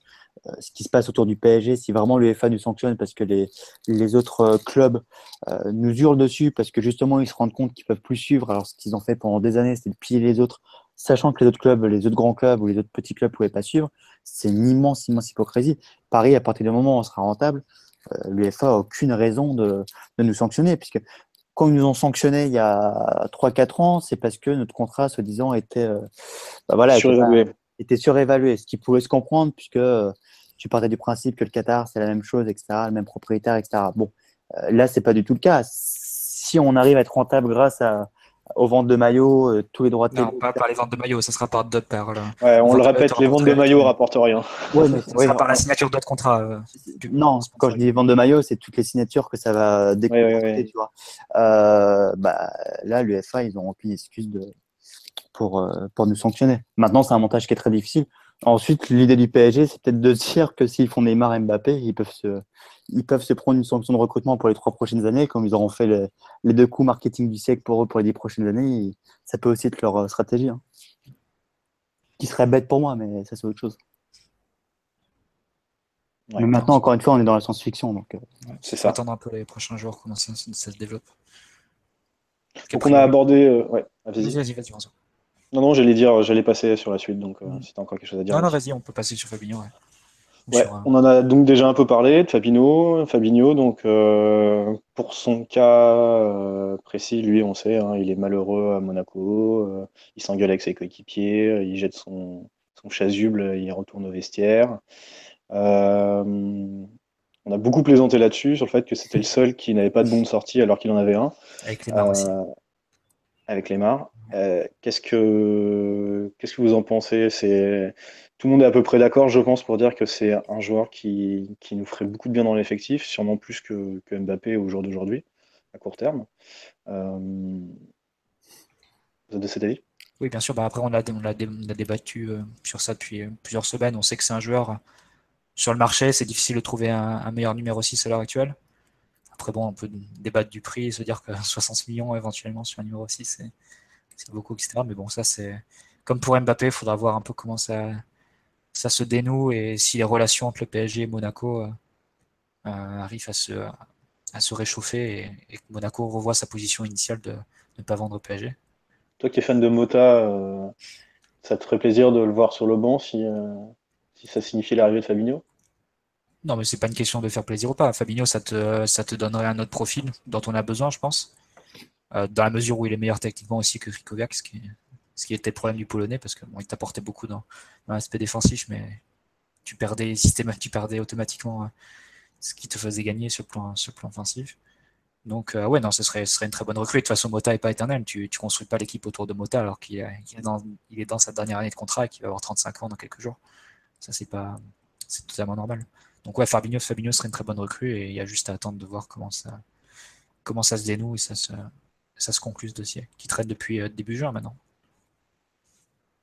Ouais, c'est un des premiers dossiers qu'on a qu'on a initié ou dont on, sur lequel on a entendu des rumeurs et euh, qui va probablement traîner encore euh, un petit moment. Ouais, jusqu'à la fin du jusqu'à la fin août, c'est probable que ça se... Probablement. Sans à partir du moment où Monaco veut pas veut pas nous lâcher, euh, ça va être compliqué. Maintenant, la grande force du, du PSG, c'est que Fabinho semble vouloir absolument partir. Donc en général, souvent, ça se termine, ça se termine, euh, ça se termine avec le joueur qui gagne le bras de fer. Et Monaco, jusqu'à présent, ils sont montrés, on va dire, très très très dur en affaire avec le PSG puisqu'ils veulent pas nous lâcher de joueurs. Donc euh, j'espère juste que si jamais Fabinho on se rend vraiment compte que c'est pas possible de le faire, euh, même si on a l'impression que plus le temps passe, plus il y a une petite porte qui est en train de s'ouvrir pour nous, qu'on a une vraie euh, porte de sortie, pardon, autre que celle de Danilo qui a pas l'air d'emballer pour le peu de gens qui le connaissent, enfin qui suivent en tout cas le championnat portugais, qui a, qui a pas l'air d'emballer les foules. Donc ça, ça c'est la vraie question aussi. Après Fabinho, faut pas oublier que il a joué le match de ce week-end. Euh, alors que c'est beaucoup plus euh, son cas et semble beaucoup plus conflictuel euh, vu de l'extérieur que celui de Mbappé et Mbappé n'a pas joué sur, sur indication des dirigeants, d'après ce qu'on a pu entendre. Du coup, Fabinho, quand même, moi, me semble assez fermé. Quoi. Euh, il compte vraiment sur lui pour, euh, pour cette saison et je suis vraiment pas certain qu'on ait une chance de, de, le récupérer finalement. Quoi. Bah ensuite, le truc avec Mbappé, c'est tout le sujet de l'attention par rapport à Fabinho. Fabinho, lui, il veut partir, point. Il n'y quand même pas de prolongation, etc., qu'il a déjà eu d'ailleurs assez récemment.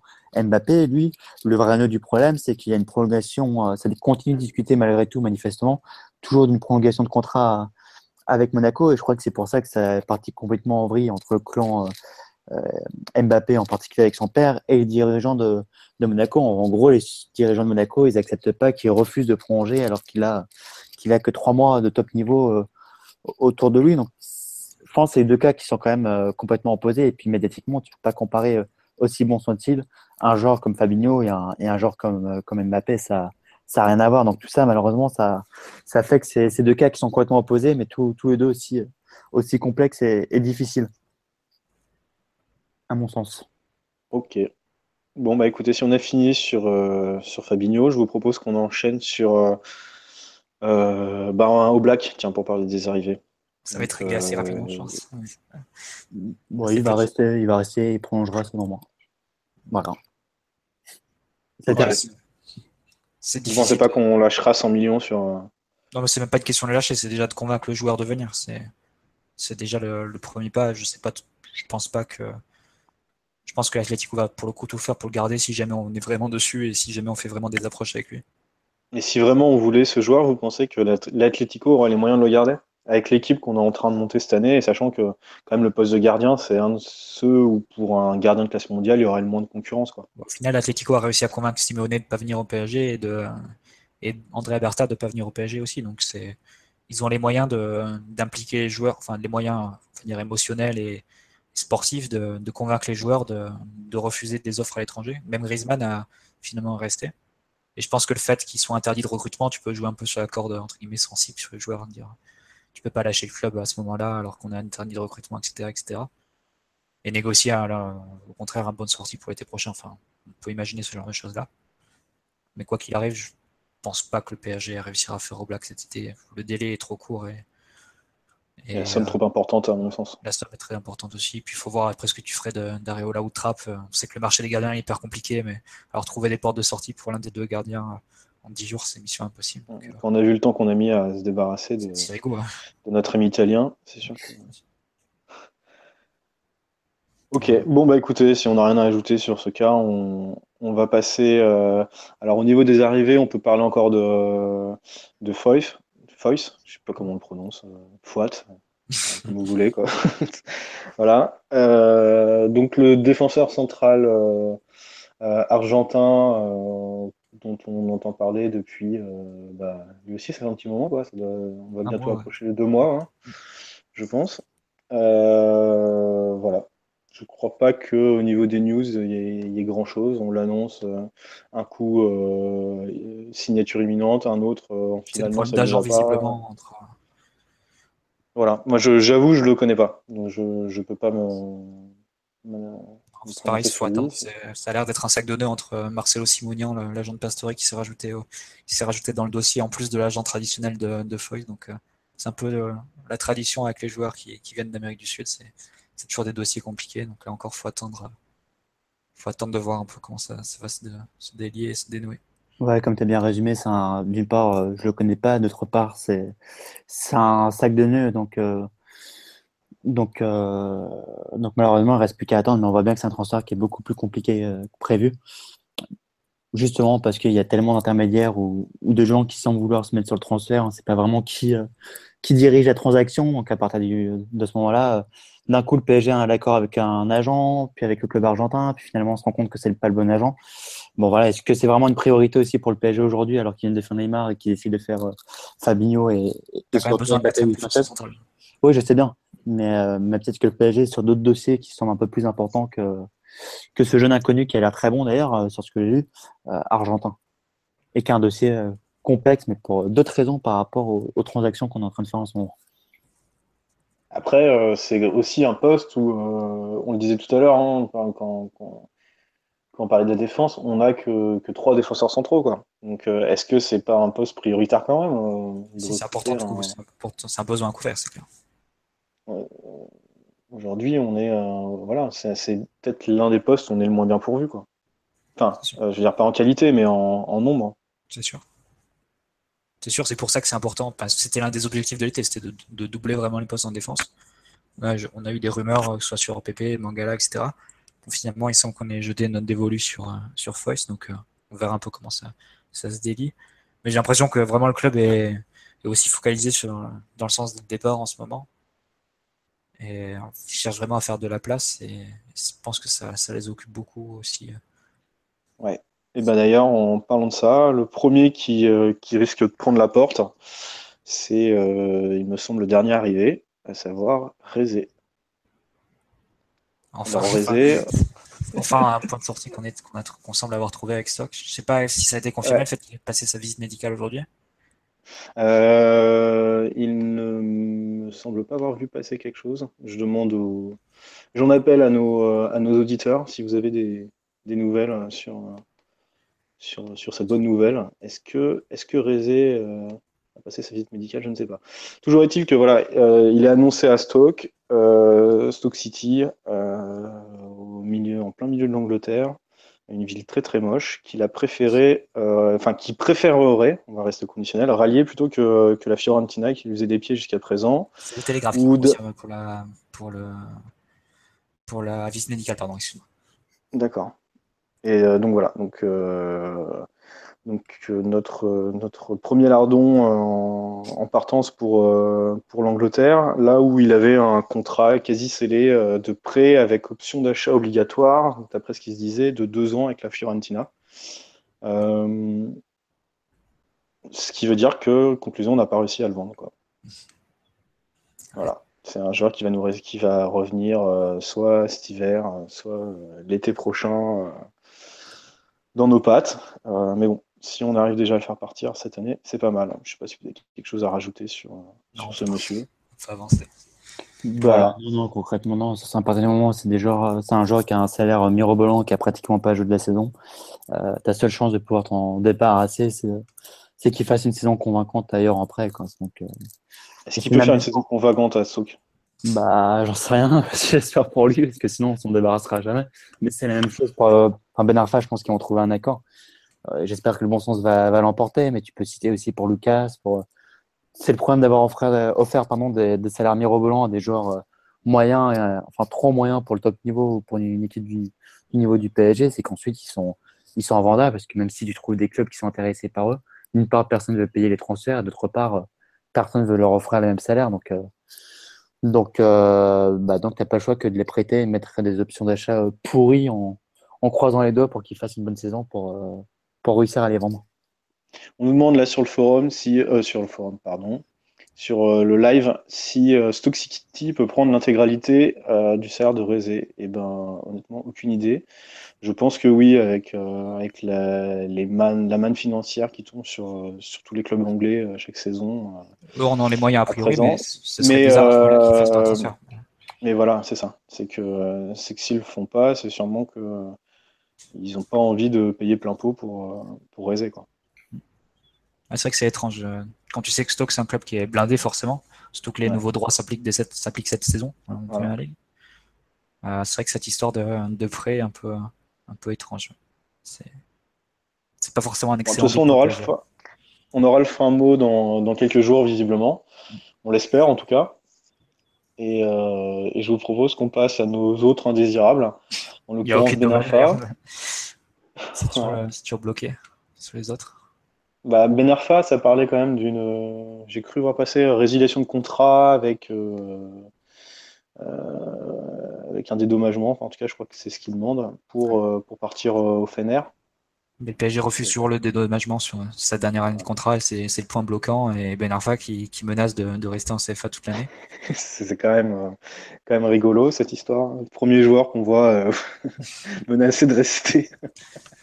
il a déjà fait à Newcastle, donc c'est pas forcément très, très étonnant. Mais c'est vrai que c'est un peu le symbole de, de, la, de, la, man, de, la, de la nasse dans laquelle on se trouve. Euh, entre Krikoviak et, RSC, enfin les trois boulets qu'on se, se, trimballe depuis, depuis l'été dernier et qu'on n'arrive vraiment pas à, à refiler. Donc c'est. Et puis là, pour le coup, les autant, seront compliqués, j'ai l'impression. Autant Krikoviak euh, peut, euh, pourrait espérer, dans l'absolu, revenir dans la rotation parce que, parce que voilà, c'est un peu son moins pourvu. Autant pour Rézé et Benarfa, c'est bouché de chez bouché. Quoi, et c'est sûr qu'ils n'ont aucune chance de, de rejouer avec l'équipe. Quoi. Non, mais de toute façon, pour les joueurs médiocres, euh, les 15 derniers jours, c'est souvent les, les, seules espérances de pouvoir s'en débarrasser. Enfin, en dehors du fait que c'est la dernière ligne droite, c'est surtout là où il y a plein de clubs qui, vont, qui, ont, qui ont acheté en étant, entre guillemets, euh, paniqués parce qu'ils ne trouvent pas de solution et qui vont aller sur, euh, sur, sur les pistes de rechange, de repli.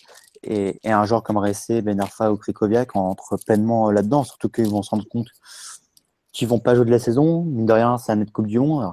Bon, Krikoviak, je suis pas sûr qu'il y ait une très grosse concurrence à son poste pour l'équipe de Pologne et que Ben Arfa a, beaucoup d'espoir pour, euh, pour jouer avec l'équipe de France au prochain mondial. Ni rester d'ailleurs, mais, mais voilà.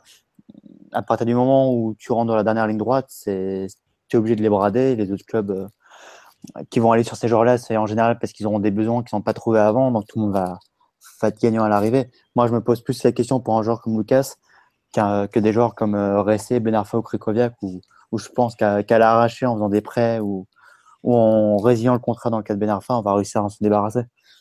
Enfin, sincèrement, tu n'as pas d'autre solution à partir du moment où ils ont des salaires qui sont mirobolants et que le PSG demande des sommes, euh, soit pour Ben Arfa, mais assez conséquentes pour les deux autres. Et aucun club voudra jamais nous lâcher ces, prix-là. Donc, euh, donc on, a déjà fait vite le tour de, la question. Ouais. Crico, vous avez entendu des, choses autour de lui euh, encourageantes ces derniers jours ou... C'est toujours bloqué avec Valence, mais autour notamment de l'obligation d'achat qu'ils veulent pas avoir. Mais euh, c'est pareil, c'est un dossier hyper compliqué. Mais ça, qui n'a pas l'air d'avancer en plus. Donc c'est comme tu as dit, Alexis, ça va jouer dans les derniers jours. Ouais, c'est pareil pour souvent les gens euh, moyens, médiocres, euh, qui coûtent cher. Bah, lui, d'une part, est-ce qu'il a peut-être enfin se décider à faire un effort au niveau de salaire pour trouver un club et puis, Par contre, ça semble acquis que ça sera un prêt quand même. Ah bah ça, quand tu arrives dans ces bah, derniers jours comme ça ce serait une moins-value de, dingue si on le vendait cette année. Quoi. Il y a peu de chance de le vendre au prix. Non, mais il n'y a, aucune chance de le vendre euh, à un prix approchant ce qu'on l'a acheté l'été dernier. Quoi. Merci, euh, merci Olivier. Quoi. Mais, euh, ça. Mais c'est au-delà de son salaire, c'est surtout sa, supposée valeur marchande qui pose un, un gros, gros problème aujourd'hui. On ne peut pas acheter des joueurs de 100 millions et en brader d'autres 2 millions quand, quand, on les a payés 15 euh, fois le prix l'année d'avant. Non, c'est sûr, c'est sûr. Donc, bon, voilà, sincèrement, en dehors du fait d'attendre de, voir quel pigeon. Enfin, non, Krekoviak est un bon joueur, mais qui techniquement n'est pas adapté aux, aux, exigences du PSG. Il va falloir voir qui, qui va être. Parce que je pense que le club qui va récupérer Krekoviak, pour le coup, va faire une bonne affaire. Hein. Beaucoup de clubs italiens, par exemple, ou des clubs de Liga, je peux te dire que Krekoviak, bon, on l'a vu à Séville, il sera très utile. Euh, franchement, je préfère miser sur un Krekoviak que sur un Benarfa, euh, par exemple. Il n'y a pas photo, sur un récit d'ailleurs. Maintenant, euh, la vraie question, c'est s'ils sont prêts à faire des efforts sur les salaires. Et, ça, c'est tout le problème. Parce que je pense que le vrai nœud du problème, c'est que le PSG, ils savent pertinemment que c'est des joueurs, dans le cadre d'essai de Krekoviak, qu'on va réussir à s'en débarrasser seulement en faisant des prêts avec option d'achat. Sauf que j'imagine que les clubs en question veulent que le PSG prenne la majorité du salaire. Je pense que c'est surtout pour ça que ça bloque. Tant que ces joueurs-là accepteront pas de baisser, de faire des efforts, ce sera, sera compliqué de s'en débarrasser. Comme là, il reste plus beaucoup de jours du mercato, euh, ils vont pas avoir le choix. Hein. Donc du coup, ça traîne, ça traîne, ça traîne, et c'est le genre de transferts qui vont se passer dans les derniers jours du, euh, du mercato. Ouais. Donc, euh, bah écoutez, je... est-ce qu'il y a d'autres joueurs sur lesquels vous voulez revenir? On avait euh, éventuellement euh, cité Draxler et Di Maria, mais bon, on a déjà abordé un peu leur cas. Ah, je crois qu'on a fait le tour. ouais. Parce que t'en penses, Marty Je pense aussi. on a fait tous les genres d'effectifs. Voilà. on, est à... on est à deux heures d'émission, donc à moins que vous ayez quelque chose à rajouter. Ah bah, on a tout dit, hein, je crois On va libérer tout le monde et on va finir par une dernière citation du live de notre ami Josep qui dit Kill me. Voilà, donc visiblement on a été un petit peu long. Euh, on s'en excuse, hein, euh, première édition euh, du podcast sans philo. on espère quand même. C'est la philodépendance de culture PSG. Mais... Voilà, c'est ça, c'est la philodépendance. C'est le, Neymar du, du PSG, mais ça, du, de culture PSG, mais ça on le savait déjà. Et du PSG. Et du PSG, bien sûr. Ah, des médias. Voilà. Donc, à moins que vous ayez quelque chose à rajouter, on va remercier les, euh, les, 486 personnes euh, qui sont encore, euh, qui sont encore fidèles au poste. Et puis, on va vous souhaiter une bonne semaine. Et à la semaine prochaine avec un retour de, de l'enfant prodigue. Bonne soirée à tous. Ciao. Ciao tout le monde.